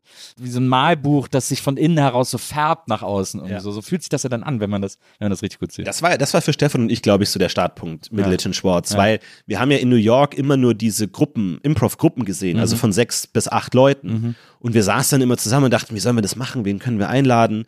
Ja, dann haben die, muss man das erst lernen und so und wie läuft es? Und dann mit Middleton Schwartz haben wir gesehen, ach nee, das geht auch einfach zu zweit. Ja. Das hatten wir davor nie gesehen, weil wir auch keine Ahnung haben von Improv einfach. Und da haben wir plötzlich gesehen, Moment, man kann das zu zweit machen und man kann mehrere Rollen spielen.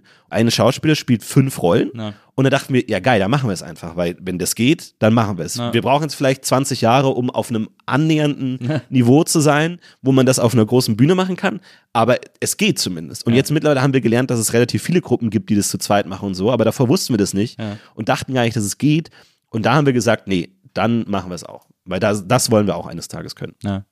Was ich so interessant daran finde, ist, und auch wie du es jetzt beschreibst äh, und, und wie du jetzt erklärt hast, was irgendwie so die wichtigen Sachen sind, das ist ja ein riesengroßes Wagnis, das man da immer eingeht. Also man muss ja wirklich, also man darf ja überhaupt nicht in so Kategorien wie Coolness oder so denken, weil man dann komplett lost ist, weil das, man muss so ein bisschen äh, Selbstwertgefühl aufgeben oder, oder, oder rauslassen aus der, aus der ganzen Nummer oder Ja, so.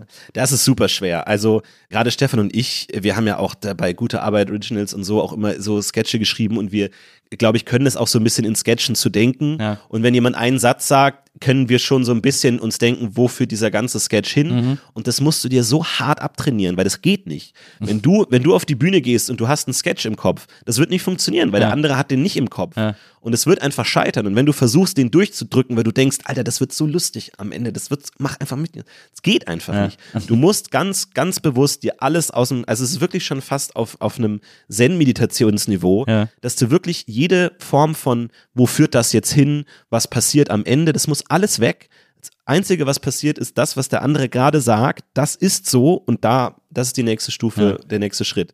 Und das ist wirklich schwierig, weil gerade von einem Publikum willst du natürlich gemocht werden, du willst Lacher haben. Du merkst, wir hatten jetzt eine Minute lang keinen Lacher und du denkst, irgendwas muss passieren. Und du denkst, was könnte jetzt lustig sein? Und in dem Moment, in dem du anfängst nachzudenken, hörst du deinen Mitspieler nicht mehr. Ja. In, dem, in, in dem du denkst, oh Gott, war da nicht gerade noch was mit einem Hund? Kann der noch nicht mal auftreten? Und schon hast du verloren, Ja. weil das, was der andere gerade gesagt hat, was ja dein And ist, hast du nicht gehört und Ja. du bist verloren. Und du musst dich wirklich da zusammenreißen und disziplinieren und zuhören und wirklich, ich vertraue, dass der andere mir alles gibt, was ich gerade brauche. Mhm. Und das ist äh, eine spannende Reise, wo wir auch noch nicht am Ziel sind, am Ansatz. Aber es ist ja, ich meine, da bist du mit Stefan natürlich, weil ihr euch sehr gut kennt und ihr vor allem auch ein ähnliches Humor, eine ähnliche Idee von Humor habt, passt das natürlich sehr gut. zu- Also du könntest das jetzt wahrscheinlich nicht so gut mit Mario Barth. Kommt drauf an, ja. Es ist, äh, es ist ein Handwerk, das, glaube ich, auch ein Mario Barth irgendwo verstehen könnte. Aber ähm, es hilft natürlich schon, dass wir da auch schon eine lange Erfahrung haben und wir haben ja auch im Podcast auch oft so Improv-Elemente irgendwie, wo wir dann mal kurz in so eine Szene einsteigen und so. Das hilft schon. Aber es ist wirklich auch eine, eine andere Art, an sowas ranzugehen. Weil du auch anders als im Podcast nicht einfach aufhören kannst. Na. Im Podcast kann man einfach sagen, haha, und weiter geht's so. Und das geht halt auf der Bühne nicht. Du musst halt, dass es irgendwo natürlich irgendwo hinführt und endet und so. Ja. Das ist alles schwerer.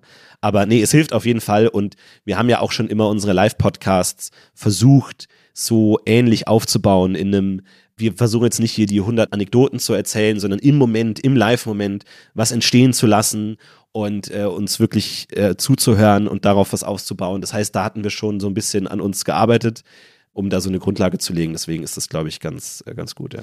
Und gibt es so eine Art, äh, sagen wir mal, Reißleine für so Improv-Szenen, die man auch, die man wirklich nur im alleräußersten Notfall äh, einsetzen kann, äh, aber wo man sozusagen dann doch auf so eine Metaebene wechselt und sagt so, ach, das ist jetzt irgendwie, also weißt du, was ich meine? Das Ja, ist ja. so, es gibt so eine Gimmick-Technik sozusagen, die man auch wirklich nur jedes zwanzigste Mal einsetzen kann, wenn überhaupt. Also so ganz spärlich nur, aber die so als wie so eine Reißleine ist, die man immer so ein bisschen als Sicherheit äh, in, der, in der Hinterhand hat. Ja, da gibt schon, also jetzt nicht so den klassischen Notausknopf, aber du kannst natürlich schon so metamäßig jetzt so tun, als wäre das alles gerade eine Filmszene gewesen. Ja. Also keine Ahnung, man stottert rum und dann sagt man, okay, cut, Leute, das hat ja gar nicht geklappt. Naja. So. Und du bist schon wieder woanders, weil du plötzlich sagst, ah, das war ja richtig schlecht, was wir gerade gesehen haben Ja. und so. Ja. Leute, ihr könnt euch da nicht nur rumstammeln, so, da steht doch alles anders im Text. So, wir machen noch einen Take. Ja. So.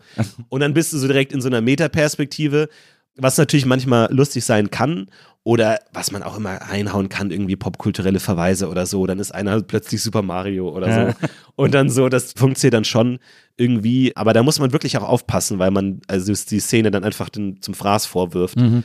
Bestenfalls soll das nicht passieren. Ich finde das wirklich faszinierend, diesen Riesenrespekt vor der Szene sozusagen zu haben und den so durchzuziehen. Das ist, äh, das kann ich, das ist, also das stelle ich mir auch als ein sehr, sehr spannendes, intensives Training vor, das ihr dann da, das ihr dann da gemacht habt. Ja, ist es auf jeden Fall so. Und es ist ja auch oft eher ein Abtrainieren als ein Ja. Antrainieren. So, du musst dir gewisse Verhaltensweisen einfach wieder abtrainieren. So, also zum Beispiel ein ganz äh, wichtiges Mantra für uns kommt von Will Heinz. Äh, der hat es zusammengefasst in drei Worten. Der hat einfach No, Care, Say. Also, was für ihn Improv ist. Also, No ist einmal, wenn du einen Arzt spielst, Mhm. dann weißt du alles, was ein Arzt weiß. Ja, dann musst du einfach so tun, als würdest du es wissen. Und wenn du irgendein Nonsenswort sagst, äh, aber du musst es wissen. So, Ja. es ergibt keinen Sinn, dass du dann, äh, weiß ich nicht, so. Wichtig ist aber auch der Say-Part. Und zwar, du musst alles aussprechen. Jeden Gedanken, den du hast, musst du aussprechen. Ansonsten findet er nicht statt. Du kannst keine geheime Agenda haben, weil der andere weiß nichts davon. Ja. Und das ist ganz wichtig, weil oft hat man auch als Schauspieler so das, ah, ich bin jetzt eigentlich, bin ich Vampir, aber ich sag's niemandem so. Und dann spielst du das so. Und der andere hat nicht den Hauch einer Ahnung, was passiert. Ja. Und dieses Ding, dass du alles, was du denkst, einfach aussprichst, das wird dir ja von Kind an abtrainiert. Ja. Immer du musst nochmal nachdenken, ist das jetzt höflich, Ja. ist das jetzt lustig genug, das gerade zu sagen, passt es jetzt gerade rein äh, oder nicht? Und das musst du dir so hart abtrainieren. Du musst es einfach sagen, weil sonst existiert es nicht. Du kannst die beste, lustigste Idee der Welt im Kopf haben. Solange du sie nicht aussprichst, ist sie nicht existent. So. Ja. Und das musst du dir wirklich antrainieren, dass dir die Idee, und das ist es ja am Ende, ist ja Improvisation, ist das, was dir im Kopf bist, einfach aussprechen. Es ist ja im Grunde recht leicht. Ja. Aber das erstmal an den Punkt zu kommen, ist super schwer. Ja. Weil du immer im Kopf hast, das ist nicht lustig, das passt jetzt nicht. Das ist so schwer, das sich einfach abzutrainieren. Und wenn du es dann mal machst, merkst du auch, dass es total belohnt wird, weil das ja genau das ist, was du machen sollst. Don't think, sagt man auch oft. Aber Don't Think ist so fucking schwer, Ja, ja. weil du halt gewohnt bist, alles hundertmal zu überdenken. Und äh, das ist eigentlich eher der Prozess, dass du auch viel von dem wieder wegnehmen musst, was du dir über Jahrzehnte so eingehämmert hast. So. Im Schauspiel ist es ja eigentlich genau umgekehrt, obwohl man immer denkt, dass Improvisation und Schauspiel so nah beieinander ist. Aber im Schauspiel hast du ja einen fertigen Text, der ja einen Subtext hat. Also äh, Mhm. das meiste, was man spielt und an Dialog, den man hat, will ja was anderes sagen. Und wir wissen das alle, weil es in so eine Handlung eingebettet ist. Genau. Wissen wir, dass die Figur gerade was anderes will, aber was anderes sagt. Ja. Aber im Improv kannst, du- hast du das ja nicht. Du hast diesen Überbau nicht, sondern die Szene muss jetzt da sein. So. Und deswegen, das, das ist interessant, weil das eigentlich das genau Gegenteil dessen ist, was man als Schauspieler lernt. Genau, beim Schauspiel weißt du auch, dass dich gleich dein Gegenspieler fragen wird, hä, was ist denn los Genau. mit dir? Warum guckst du denn so? Ja. Und dann kannst du sagen, was du eigentlich Ja. fühlst. Im Improv hast du das nicht. Ja. Also, wenn du es jetzt nicht absolut brillant spielst, dass der andere hundertprozentig merkt, dass du gerade innerlich aufgewühlt bist, Ja. aber es funktioniert nicht. Du musst dich darauf verlassen, dass alles klar kommuniziert wird, was du kommuniziert haben willst. Und das Mhm. ist schon, schon schwierig. Und dann, um es zu vervollständigen, Care ist auch wichtig, dass das, was gerade passiert, wichtig ist für dich. Ja. Das ist auch ein klassischer Lacher, den man ganz billig abholen kann, ist, wenn, wenn du als Arzt kommst und sagst, tut mir leid, Sie haben Leukämie. Ja. Ist ein Lacher zu sagen, keiner ist mir egal, ich, kann ich hier noch mein Parkticket lösen? So? Ja. Das ist ein Lacher, aber jetzt hast du eine Figur, der völlig egal ist, ob sie gerade gesund ist oder nicht. Ja. Was passiert jetzt mit dieser Figur? Ja. Also kriegst du es noch hin, das irgendwie jetzt auf eine gerade Bahn zu lenken oder wahrscheinlich nicht? Interessanter sind Szenen, wo den Leuten wirklich wichtig ist, was gerade passiert. Mhm. Und plötzlich ist die Szene schon viel interessanter. Weil du plötzlich, und egal worum es geht, ob du im Supermarkt jetzt irgendwie die letzte Orange genommen hast oder so, das ist jetzt essentiell wichtig. Ja. Ich brauche diese Orange, weil ich habe heute ein Date und da habe ich versprochen, dass ich diesen Drink mache und ich brauche das jetzt und das ist einfach wichtig so. Und dann, Es ist ja auch, wenn, die, wenn die Figur die Leukämie hat, entsetzt ist über die Diagnose und dann aber noch nach dem Parkticket fragt, ist es ja auch gleich viel lustiger. ja, zum Beispiel, ja, genau. Ja, ja. Und das ist ganz wichtig und wie du vielleicht merkst, widersprechen sich manche Sachen, weil du einerseits natürlich dieses ganzes Handwerkbuch lernst, es aber irgendwie auch dann wieder vergessen musst. Mhm. Ja, ja. Also das ist auch, weil du kannst natürlich nicht bei jedem Satz, den du sagst, ah, think, care, say, Ja, klar. mach ich das es, gleich. es, es muss intuitiv werden. Ja, Und das ist halt auch das Spannende, dass du eigentlich das lernst, um es irgendwann wieder zu vergessen oder es einfach so reflexartig drin zu haben, weil das ist Mhm. es ja letzten Endes, dass du die Reflexe anlernst, wie irgendwie kein ein Tischtennisspieler, der auch irgendwann es so gut kann, dass er es macht, bevor er überhaupt verstanden hat, dass er es macht. So musst du dann irgendwie hinkommen, aber das äh, dauert auch. Äh, sehr, sehr spannendes Handwerk, sehr, sehr spannende Disziplin. Ja. Ich finde die auch faszinierend. Ich habe auch öfter überlegt, ob ich mal in so einen Kurs gehen soll oder so, weil ich das auch, ich finde das ganz, ganz aufregend. Ich finde es auch vor allem natürlich bei dir auch deswegen interessant, weil du ja auch noch andere Sachen machst. Also du machst ja nicht alles mit Stefan zusammen, hast ja auch noch ein eigenes Leben, auch ein eigenes Berufsleben, äh, möchte ich an dieser Stelle mal sagen. Und arbeitest ja unter anderem auch als Schauspieler. Also auch die Schauspielschulen, die dich verpönt äh, äh, abgewiesen haben, äh, denen kannst du jetzt den Mittelfinger zeigen, weil du äh, trotzdem auch als Schauspieler arbeitest und irgendwie auch schon Fernsehfilme gemacht hast und so. Du hast mal in einem Interview, ich glaube 2015, hast du mal gesagt, äh, du könntest dir gut vorstellen, in den nächsten zehn Jahren Tatort-Kommissar zu werden. Das heißt, drei hast du noch. Ähm, Ach ja, der 2015er Florentin. Wie naiv. Ah, wie naiv. Mein ist das süßes, immer, ist das süßes immer noch ein Kind. Wunsch von dir, Tatort-Kommissar zu werden? Jetzt in keins, auf das ich direkt hinarbeite, offensichtlich. Aber ich würde auch nicht Nein sagen. Nee, aber ja, schon immer Schauspielerei war auch eine Leidenschaft von mir und ich versuche das hier und da zu machen. Wenn mir jemand was äh, anbietet aus Mitleid, dann mache ich das gerne und äh, das macht immer Spaß. Von daher würde ich auch zum Tatort-Kommissar nicht Nein sagen. Du hast ja auch bei äh, How to Sell Drugs äh, äh, mitgespielt. Ja, das war auch wegen Stefan, ja. Äh, Da kommt jetzt auch eine neue Staffel, ne? Haben wir jetzt auch nochmal eine späte Staffel irgendwie angekündigt. Ich weiß nicht, ob der Polizist da dann noch dabei ist, weißt du wahrscheinlich auch nicht, wird sich zeigen. Ähm, aber wie wichtig ist dir das, so Schauspieljobs auch zu machen? Also, Also ich habe den Luxus, dass ich darauf nicht angewiesen bin, Ja. sondern das so ein bisschen als Hobby machen kann. Und äh, ich finde es aber immer wieder cool. Es macht immer Spaß und ähm, ich würde es gern mehr machen. Bin immer froh über alles, was da kommt in der Richtung. ja. Also ich habe früher auch äh, geschauspielt und ich wollte auch Schauspieler werden. Und dann kam Fernsehen, hat mich moderieren so versaut, dass Schauspielen nicht mehr gut war. Also ich habe dann meine erste, meine erste Filmrolle in so einem Krimi gehabt mit Jürgen Vogel und Sophie Reuss, also so top besetzt. Regie damals Matthias Glasner war so ein super Regisseur und so. Und dann spiele ich so und dann wird es ausgestrahlt und dann denkst du, hä? Und dann war ich synchronisiert. Weil das, Was? Das war an- offensichtlich deren einzige Möglichkeit, meine schlechte Performance Oh noch irgendwie zu retten. Und das war das als bei deiner ersten Filmrolle, das ist äh, sehr entmutigend. Aber auch spannend. Willst du das im Vorhinein wissen oder nicht? Willst du den Anruf kriegen, Herr Buckelberg? Nur, dass Sie es wissen. Ja, Wir haben uns jetzt dazu entschieden, ich glaube, ja. ich Tonspur willst du, komplett. ich glaube, den willst du eher kriegen. Wirklich? Wenn du es bei der Ausstrahlung oder stell dir vor, es wäre Kinopremiere, stell dir vor, es wäre ein Kinofilm, du sitzt im Kino, die ganzen Leute Und danach musst du immer so sprechen, damit Ja. die Leute denken, das war deine echte Stimme gewesen. Ach, das ist, ja weird. furchtbar. Ja, Oh nein. das, das bricht Aber was auch meinst auf du, eine Art. dass du wegen Viva dann nicht mehr schauspielen konntest? Du konntest dann nur noch dich selber spielen. Genau, ich konnte nur, ja? vor allem habe ich immer, äh, ich bin dann einfach äh, extrem auf Kamera gepolt. Und ich bin Du hast immer in die Kamera Ich geguckt. bin immer nicht in die Kamera deine Augen geguckt, ersetzen aber durch ich bin die immer von sehr präsent Richtung Kamera. Und das ist Ah, ja okay. beim, beim Film oft, muss man das ja gar nicht sein oder ist vielleicht sogar kontraproduktiv irgendwie.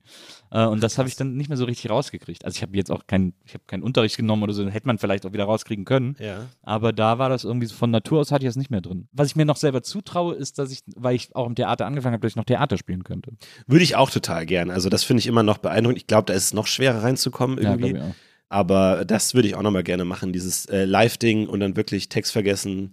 Das ist schon eine coole Sache. Ich spekuliere ein bisschen darauf, dass ich es vielleicht mal an irgendeinem Boulevardtheater schaffe, wo so abgehalfterte 90er Jahre Ja, Promis Ja, oder du musst es halt- Jedermann spielen können. Ja, du musst es halt auch selber schreiben oder so, Ja. glaube ich. Ich glaube, wir haben in, in New York Matthew Perry gesehen von Friends Ja. äh, in so einer 14 Uhr Vorstellung in irgendeinem Theater. Und ich glaube, das war auch so ein Vanity-Projekt, wo er einfach dann selber ein Stück geschrieben hat und so.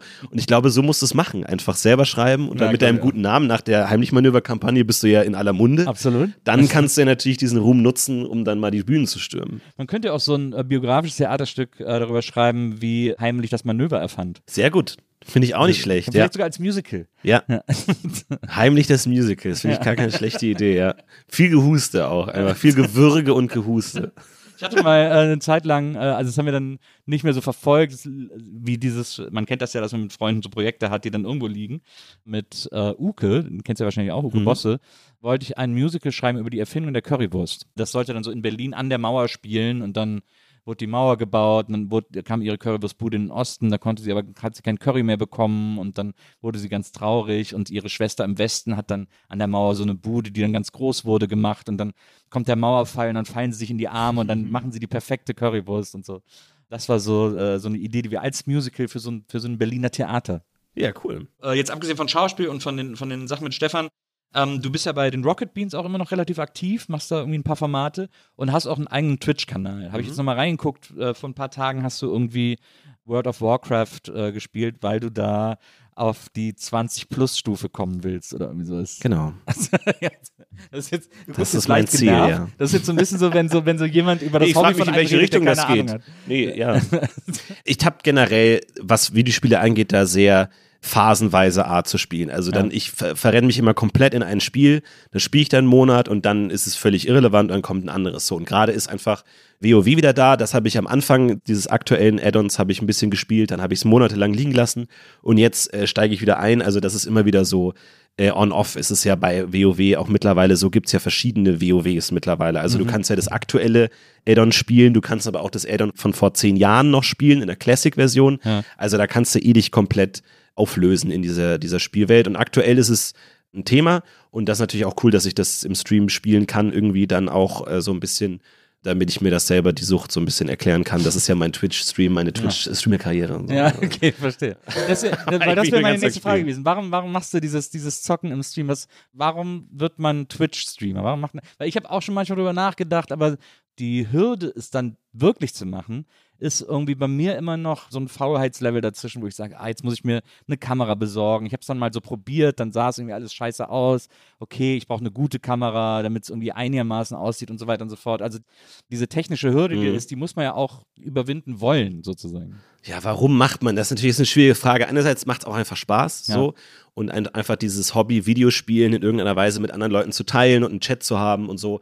Aber natürlich andererseits ist es auch irgend, klar eine Form von äh, Darstellungszwang, Narzissmus, was auch immer irgendwie man will, geliebt und gesehen werden.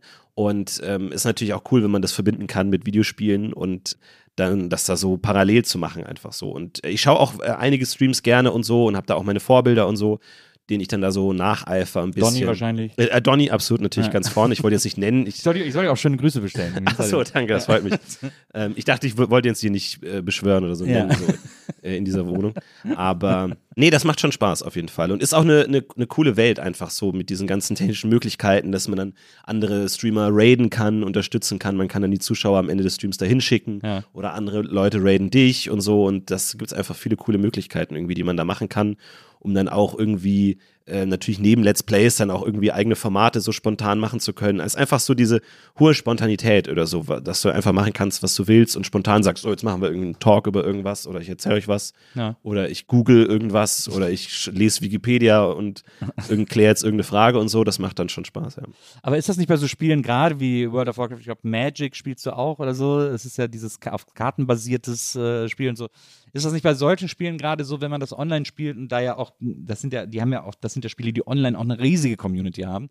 Äh, wenn man jetzt, wenn du jetzt dann da, ich äh, wirklich, ich kenne mich da gar nicht aus, ne? Also inhaltlich so. Deswegen äh, nicht böse sein, wenn ich jetzt irgendein nee, nee, falsches äh, äh, Wesen nenne oder so. Aber wenn du jetzt da irgendwie als Zauberer durch die Welt gehst und so und irgend so ein Spell irgendwie gegen Gegner einsetzt, mhm. kommen dann nicht 20 Kommentare, ja, da hätte ich aber lieber irgendwie, da hätte ich aber lieber den XL-Spell aus dem dritten Buch Mose genommen, als jetzt als diesen schwachen, als diesen schwachen Abraham, Spell, den äh, du da genommen hast. Ja, ja. Ja, keine Ahnung. Also so eine, schon, ja. ist das nicht wahnsinnig anstrengend, dass man da ständig auf so einem auf dem Prüfstand steht und sich irgendwie und die Leute immer das alle besser wissen, was man hätte machen sollen? Absolut und das macht mich kaputt.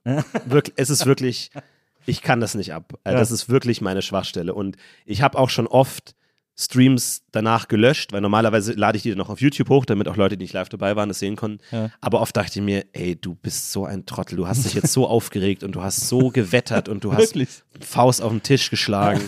weil du dich so reingesteigert hast und so.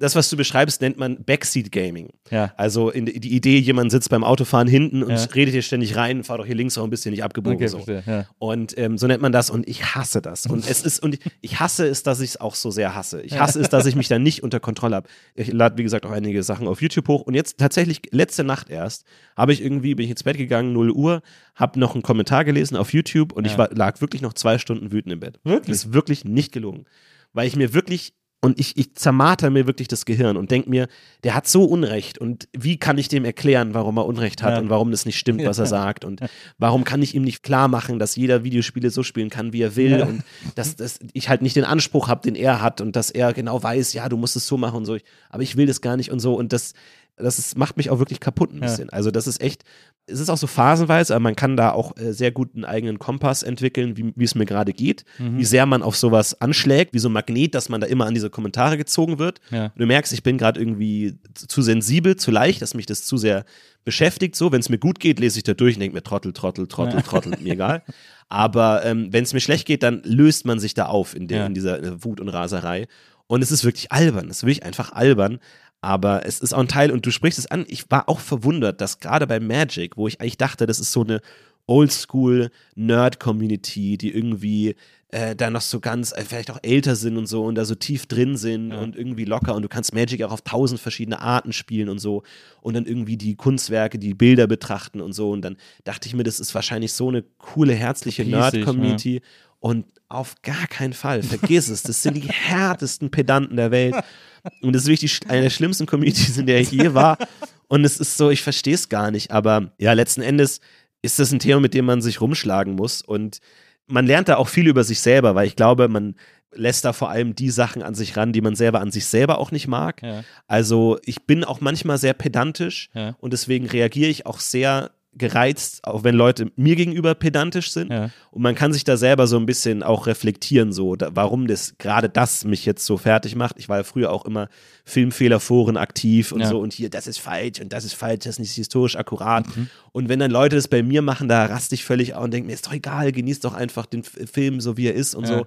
Also man merkt schon, da kann man auch irgendwie an sich selber so ein bisschen da so die Gegenüberstellung dann ziehen. Das ist schon auch immer ganz interessant, aber trotzdem äh, nervig. Also Selbstreflexion ist auch einfach fucking nervig.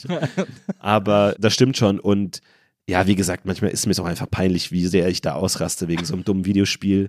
Das Ding ist, es ist wirklich ein spannendes Phänomen, weil du hast ja, wenn du spielst, immer diesen Chat Ja. nebenbei laufen. Ja.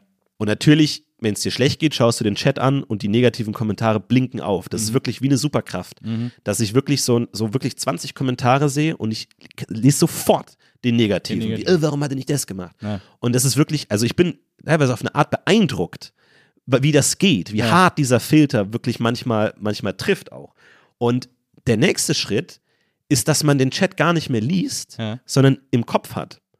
Also der Chat läuft im Kopf weiter und du machst was und du machst einen Fehler im Spiel und ohne dass du überhaupt auf den Chat guckst, fängst du an, auf Kommentare zu reagieren, obwohl die gar nicht geschrieben Ach, werden. krass. Ja. Und das ist wirklich, und das also hat mich auch echt manchmal erschrocken, wie sehr man das so verinnerlicht, weil dieser Chat, man liest ja sich, sich selbst, die eigenen Selbstzweifel, Ja, die ja. eigenen Vorwürfe, die man sich macht. Und man Ja. hat das wirklich in dieser ratternden Textform in seinem eigenen Kopf mit drin. Und das ist schon manchmal echt auch ein bisschen ungesund, wo ich mir dann auch denke, so, weil ich, ich sag dann so, oh Leute, jetzt beschwert euch doch nicht ständig irgendwie so. Und die schreiben, hat sich niemand beschwert. Mhm. Niemand hat was Negatives geschrieben. Weil diese Negativität in dem eigenen Chat, also so, so externalisiert in so einem Chat, gegen den man dann ankämpft, also das ist schon beeindruckend, was auch diese Art von Kommunikation mit meinem macht irgendwie so. Weil Ja. das ist ja die, die schlimmste Art der Kommunikation, ist ja diese Chat-Text, wo man Ironie nicht versteht Ja, und Gags nicht versteht. Und dann habe ich auch schon so Situationen gehabt, so du spielst dann ein Spiel zehn Minuten lang, bist super fokussiert und dann guckst du in den Chat und da steht, boah, der ist so schlecht. Ja. Und du denkst dir, was soll das denn? Ich fange doch gerade erst an und so, ich versuche das doch zu lernen. Und irgendwann stellt sich raus, der Kommentar war darauf bezogen, dass die über einen Film gesprochen Oder einen haben. schlechten Gag gemacht oder so. Genau, Ja, und jemand ja. schreibt, boah, war der schlecht. Ja. Und ich lese das halt sofort und wüte und wüte und hau auf den Tisch.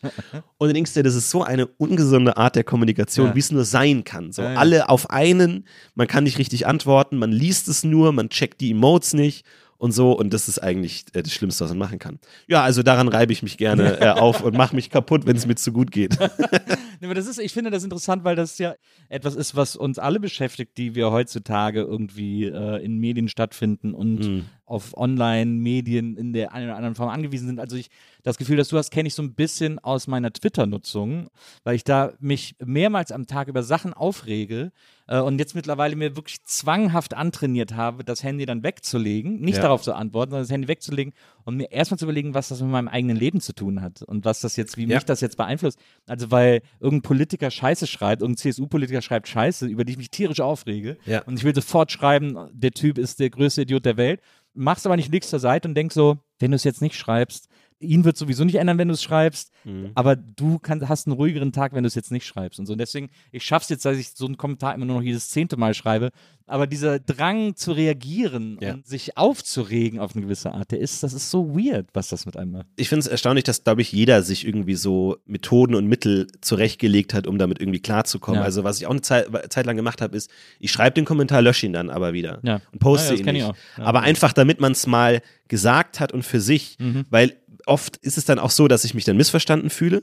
Und ich glaube, das kennen auch viele, gerade wenn es mit eigener Person zu tun hat. Das ist nicht dieses CDU-Politiker-Ding, Ja. aber so, gerade wenn du so eine Community hast auf Twitch, denkst du ja, okay, ich mache da mein Ding und die Leute kommen, weil die mich mögen und die Ja. sind so ein bisschen wie ich. Ja. So, man sucht sich da seine Familie. Mhm. Und die Leute, die mich angucken, die mich lustig finden, die sind so ähnlich wie ich. Mhm. Aber man merkt recht schnell, das ist nicht der Fall. Ja. Die sind anders als du und die verstehen dich auch falsch. Und ich glaube, sich missverstanden zu fühlen, ist, glaube ich, ein ganz tief unangenehmes Gefühl für einen Mhm. Menschen. Das Gefühl zu haben, die verstehen nicht, was ich hier mache und wie ich das meine und die sind anders als ich und die checken das nicht und du willst dich erklären und sagen, nee, nee, ich meine das so. Und das ist dann auch immer ganz gefährlich und irgendwann muss man sich damit auch einfach abfinden, dass die auch einfach letzten Endes auch anders sind Mhm. und so. Und wenn die Sachen schreiben, wo du denkst, nee, da, dem, dem stimme ich überhaupt nicht zu, auch Kleinigkeiten irgendwie, Mhm. Ja, ja. ähm, wie man auch mit anderen Mitspielern in einem Spiel umgehen soll, wo dann sagen, ah, der war so schlecht und du sagst, nee, ist doch okay, jeder kann, auch Leute spielen auch schlecht, so ist doch in Ordnung, kann jeder Ja. machen und so. Aber du merkst einfach, die sind einfach anders als du und das sind nicht deine Freunde und das sind einfach random Leute, die da sind und letzten Endes fühlst du dich einfach irgendwie missverstanden und musst damit auch irgendwie klarkommen. Aber ich kenne das total gut und habe auch schon viele Sachen probiert mit Schreiben und nicht abschicken oder Schreiben und dann löschen oder einmal antworten Ja. und dann nicht wieder. Ja. Weil ich bin dann auch wirklich da das größte Opfer davon, dann auch immer wieder dann nachzugucken, was hat der jetzt geantwortet. Ja. Weil ich habe ja recht. So, ich habe ja alle seine Argumente widerlegt. Also das Einzige, was jetzt noch kommen kann, ist, ja stimmt, du hattest recht, ich lag falsch. Und diese Antwort habe ich merkwürdigerweise noch nie gelesen, bitte. Sondern nur jemand, der auch denkt, er hätte recht und alle meine Argumente widerlegt. Und dann ist die Frage, machen wir das jetzt den Rest unseres Lebens oder nicht? Und ja, das ist äh, schwierig. Da muss man irgendwie mit klarkommen. Ja, ich hatte das mal, in, ich habe ja mit Maria mal eine Zeit lang einen Podcast gemacht, der hieß WIMAF, wo wir so alte Filme und Serien geguckt haben. Manchmal mit Gästen, manchmal ohne. Und da haben wir dann uns irgendwann angewöhnt, zu Weihnachten immer äh, ganze Reihen einmal durchzugucken. Also wir Mhm. haben einmal alle Harry Potter Filme geguckt, einmal alle Star Trek Filme. Und dann haben wir einen Dezember lang alle Herr der Ringe Filme und Hobbit geguckt. Mhm. Und ich finde die halt ein bisschen blöd. Ich finde die so ein bisschen albern irgendwie. Und dann haben wir aber, wie wir es immer im Podcast gemacht haben, so darüber gekrabbelt. Maria liebt die ähm, und haben irgendwie so darüber gesprochen. Und was wir in, bei dieser Reihe für Hate-Mails bekommen Ja, haben. Wahnsinn. Das war so krass, dass das unter anderem dazu geführt hat, dass wir den Podcast dann beendet haben, weil wir gesagt haben, dass wir machen hier ein Spaßprojekt und da haben über all die Jahre eine Community gehabt, die das geliebt hat und die Spaß Mhm. daran hat und so. Und jetzt machen wir einmal so eine Reihe, wo sich irgendwelche Typen berufen fühlen, da eine Meinung zu, haben. Und die haben uns wirklich bitterböse Hassmails geschrieben, weil ich nicht gesagt habe, dass der Film super ist irgendwie so. Und das muss man sich mal vorstellen. Das ist doch total krass. Also deswegen kann ich das so nachempfinden, dass einen das so zerstört, weil man sagt irgendwie so, Ja, ich kann mir das nicht mehr, ich kann mir das nicht mehr antun, Leute. Ja, das ist spannend. Äh, Gerade zu, zu Herr der Ringe gab es ja Rings of Power jetzt die Serie. Ja. Da haben wir auch mit Mara und Anton, die auch Streamer sind auf Twitch, auch bei Rocket Beans, haben wir dann immer jede Folge besprochen. Und da kamen auch so krass viele Kommentare. Auch die, die, die ersten Folge, wo ich gesagt habe, ich fand die gar nicht schlecht. Ja. Hei, hei, hei. Ja. Äh, Da kamen Kommentare auch von, ich kann dich nicht mehr ernst nehmen, irgendwie, du bist Teil der Ideologie, irgendwie bla. Und so drin und so. Das ist schon, schon krass, wie sehr sich Leute auch mit, mit sowas identifizieren Ja. und auch durch, durch Negativität irgendwie ihr Fantum ausdrücken müssen. Irgendwie. Mhm. Ich habe das Gefühl, das finde ich ein spannendes Phänomen, aber auch, dass man das Gefühl hat, die, die sich negativer äußern, die sind irgendwie die größeren Fans oder können das besser ausdrücken Mhm. oder so. Das finde ich ein ganz spannendes Phänomen. Habe ich aber noch nicht ganz äh, durchdrungen für mich. Irgendwie. Aber gibt es ja einige Communities irgendwie, auch zum Beispiel Ricky Gervais, äh, Ja. weil ich auch lange äh, großer Fan irgendwie The Office und Extras und so. Super gern. Da gibt es auch ein Reddit, Ricky Gervais. Mhm. Und das Reddit besteht nur noch daraus, Ricky zu hassen. Seine neuen Serien sind so schlecht, irgendwie sein ganzer politischer Aktivismus ist heuchlerisch und so. Ja. Das sind komplette Communities einmal komplett gekippt zu, ja, ab dem Punkt war er schlecht und so und die sind da immer noch und Ja. kommentieren immer jeden Tag, aber halt alles nur negativ so und die müssen auch dadurch, dass sie ihn jetzt negativ finden, vielleicht betonen, wie gut er mal früher war Mhm. oder so. Mhm. Also es ist schwierig, Das das, ist ja auch- genau einzuordnen, Das was ist ja auch genau ein da passiert. Das ist ja auch ein sehr klassisches Fandom-Muster zu sagen, die Mhm. frühen Sachen fand ich noch gut, die Genau, neuen nicht. Ja. ja. Das ist auch spannend. Dann, aber anstatt dann zu gehen, es weiter zu hassen irgendwie. Also man ist immer noch eine Art Fan, aber irgendwie so eine Anti-Fan. Aber der gibt einem, glaube ich, Ähnliches auch, wie wenn man Fan ist irgendwie. Das ist ganz äh, interessant. Lieber Florentin, ich und viele meine HörerInnen sind äh, heute sicherlich glühende Florentin Will-Fans äh, geworden, wenn sie es nicht schon vorher waren. Ich danke dir auf jeden Fall erstmal sehr, dass du heute da gewesen bist. Gerne, Ähm, vielen Dank für die Einladung. Ich freue mich, wenn wir uns wiedersehen. Wir können ja dann zum Beispiel auch über die von dir erfundene Sportart Leiseball mal Gerne. äh, ausführlicher reden Gerne. und die äh, endlich so groß machen, wie sie sein soll. für heute danke ich dir sehr, dass du da gewesen bist. Das war super interessant. Ich hoffe, wir sehen uns bald wieder. Vielen Dank an Charlotte, die war heute unsere Producerin. Euch allen, äh, die das gerade gehört haben, wünsche ich jetzt noch eine wunderbare Zeit. Wir hören uns nächstes Mal wieder hier bei der Nils Bokelberg Erfahrung. Bis dahin, macht's gut. Tschüss.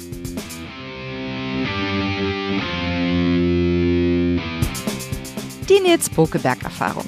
Von und mit Nils Bokelberg. Eine Produktion von Pool Artists. Team Wenzel Burmeier, Lisa Hertwig, Maria Lorenz Bokelberg, Frieda Morische und natürlich Nils Bokelberg. Die Nils Erfahrung.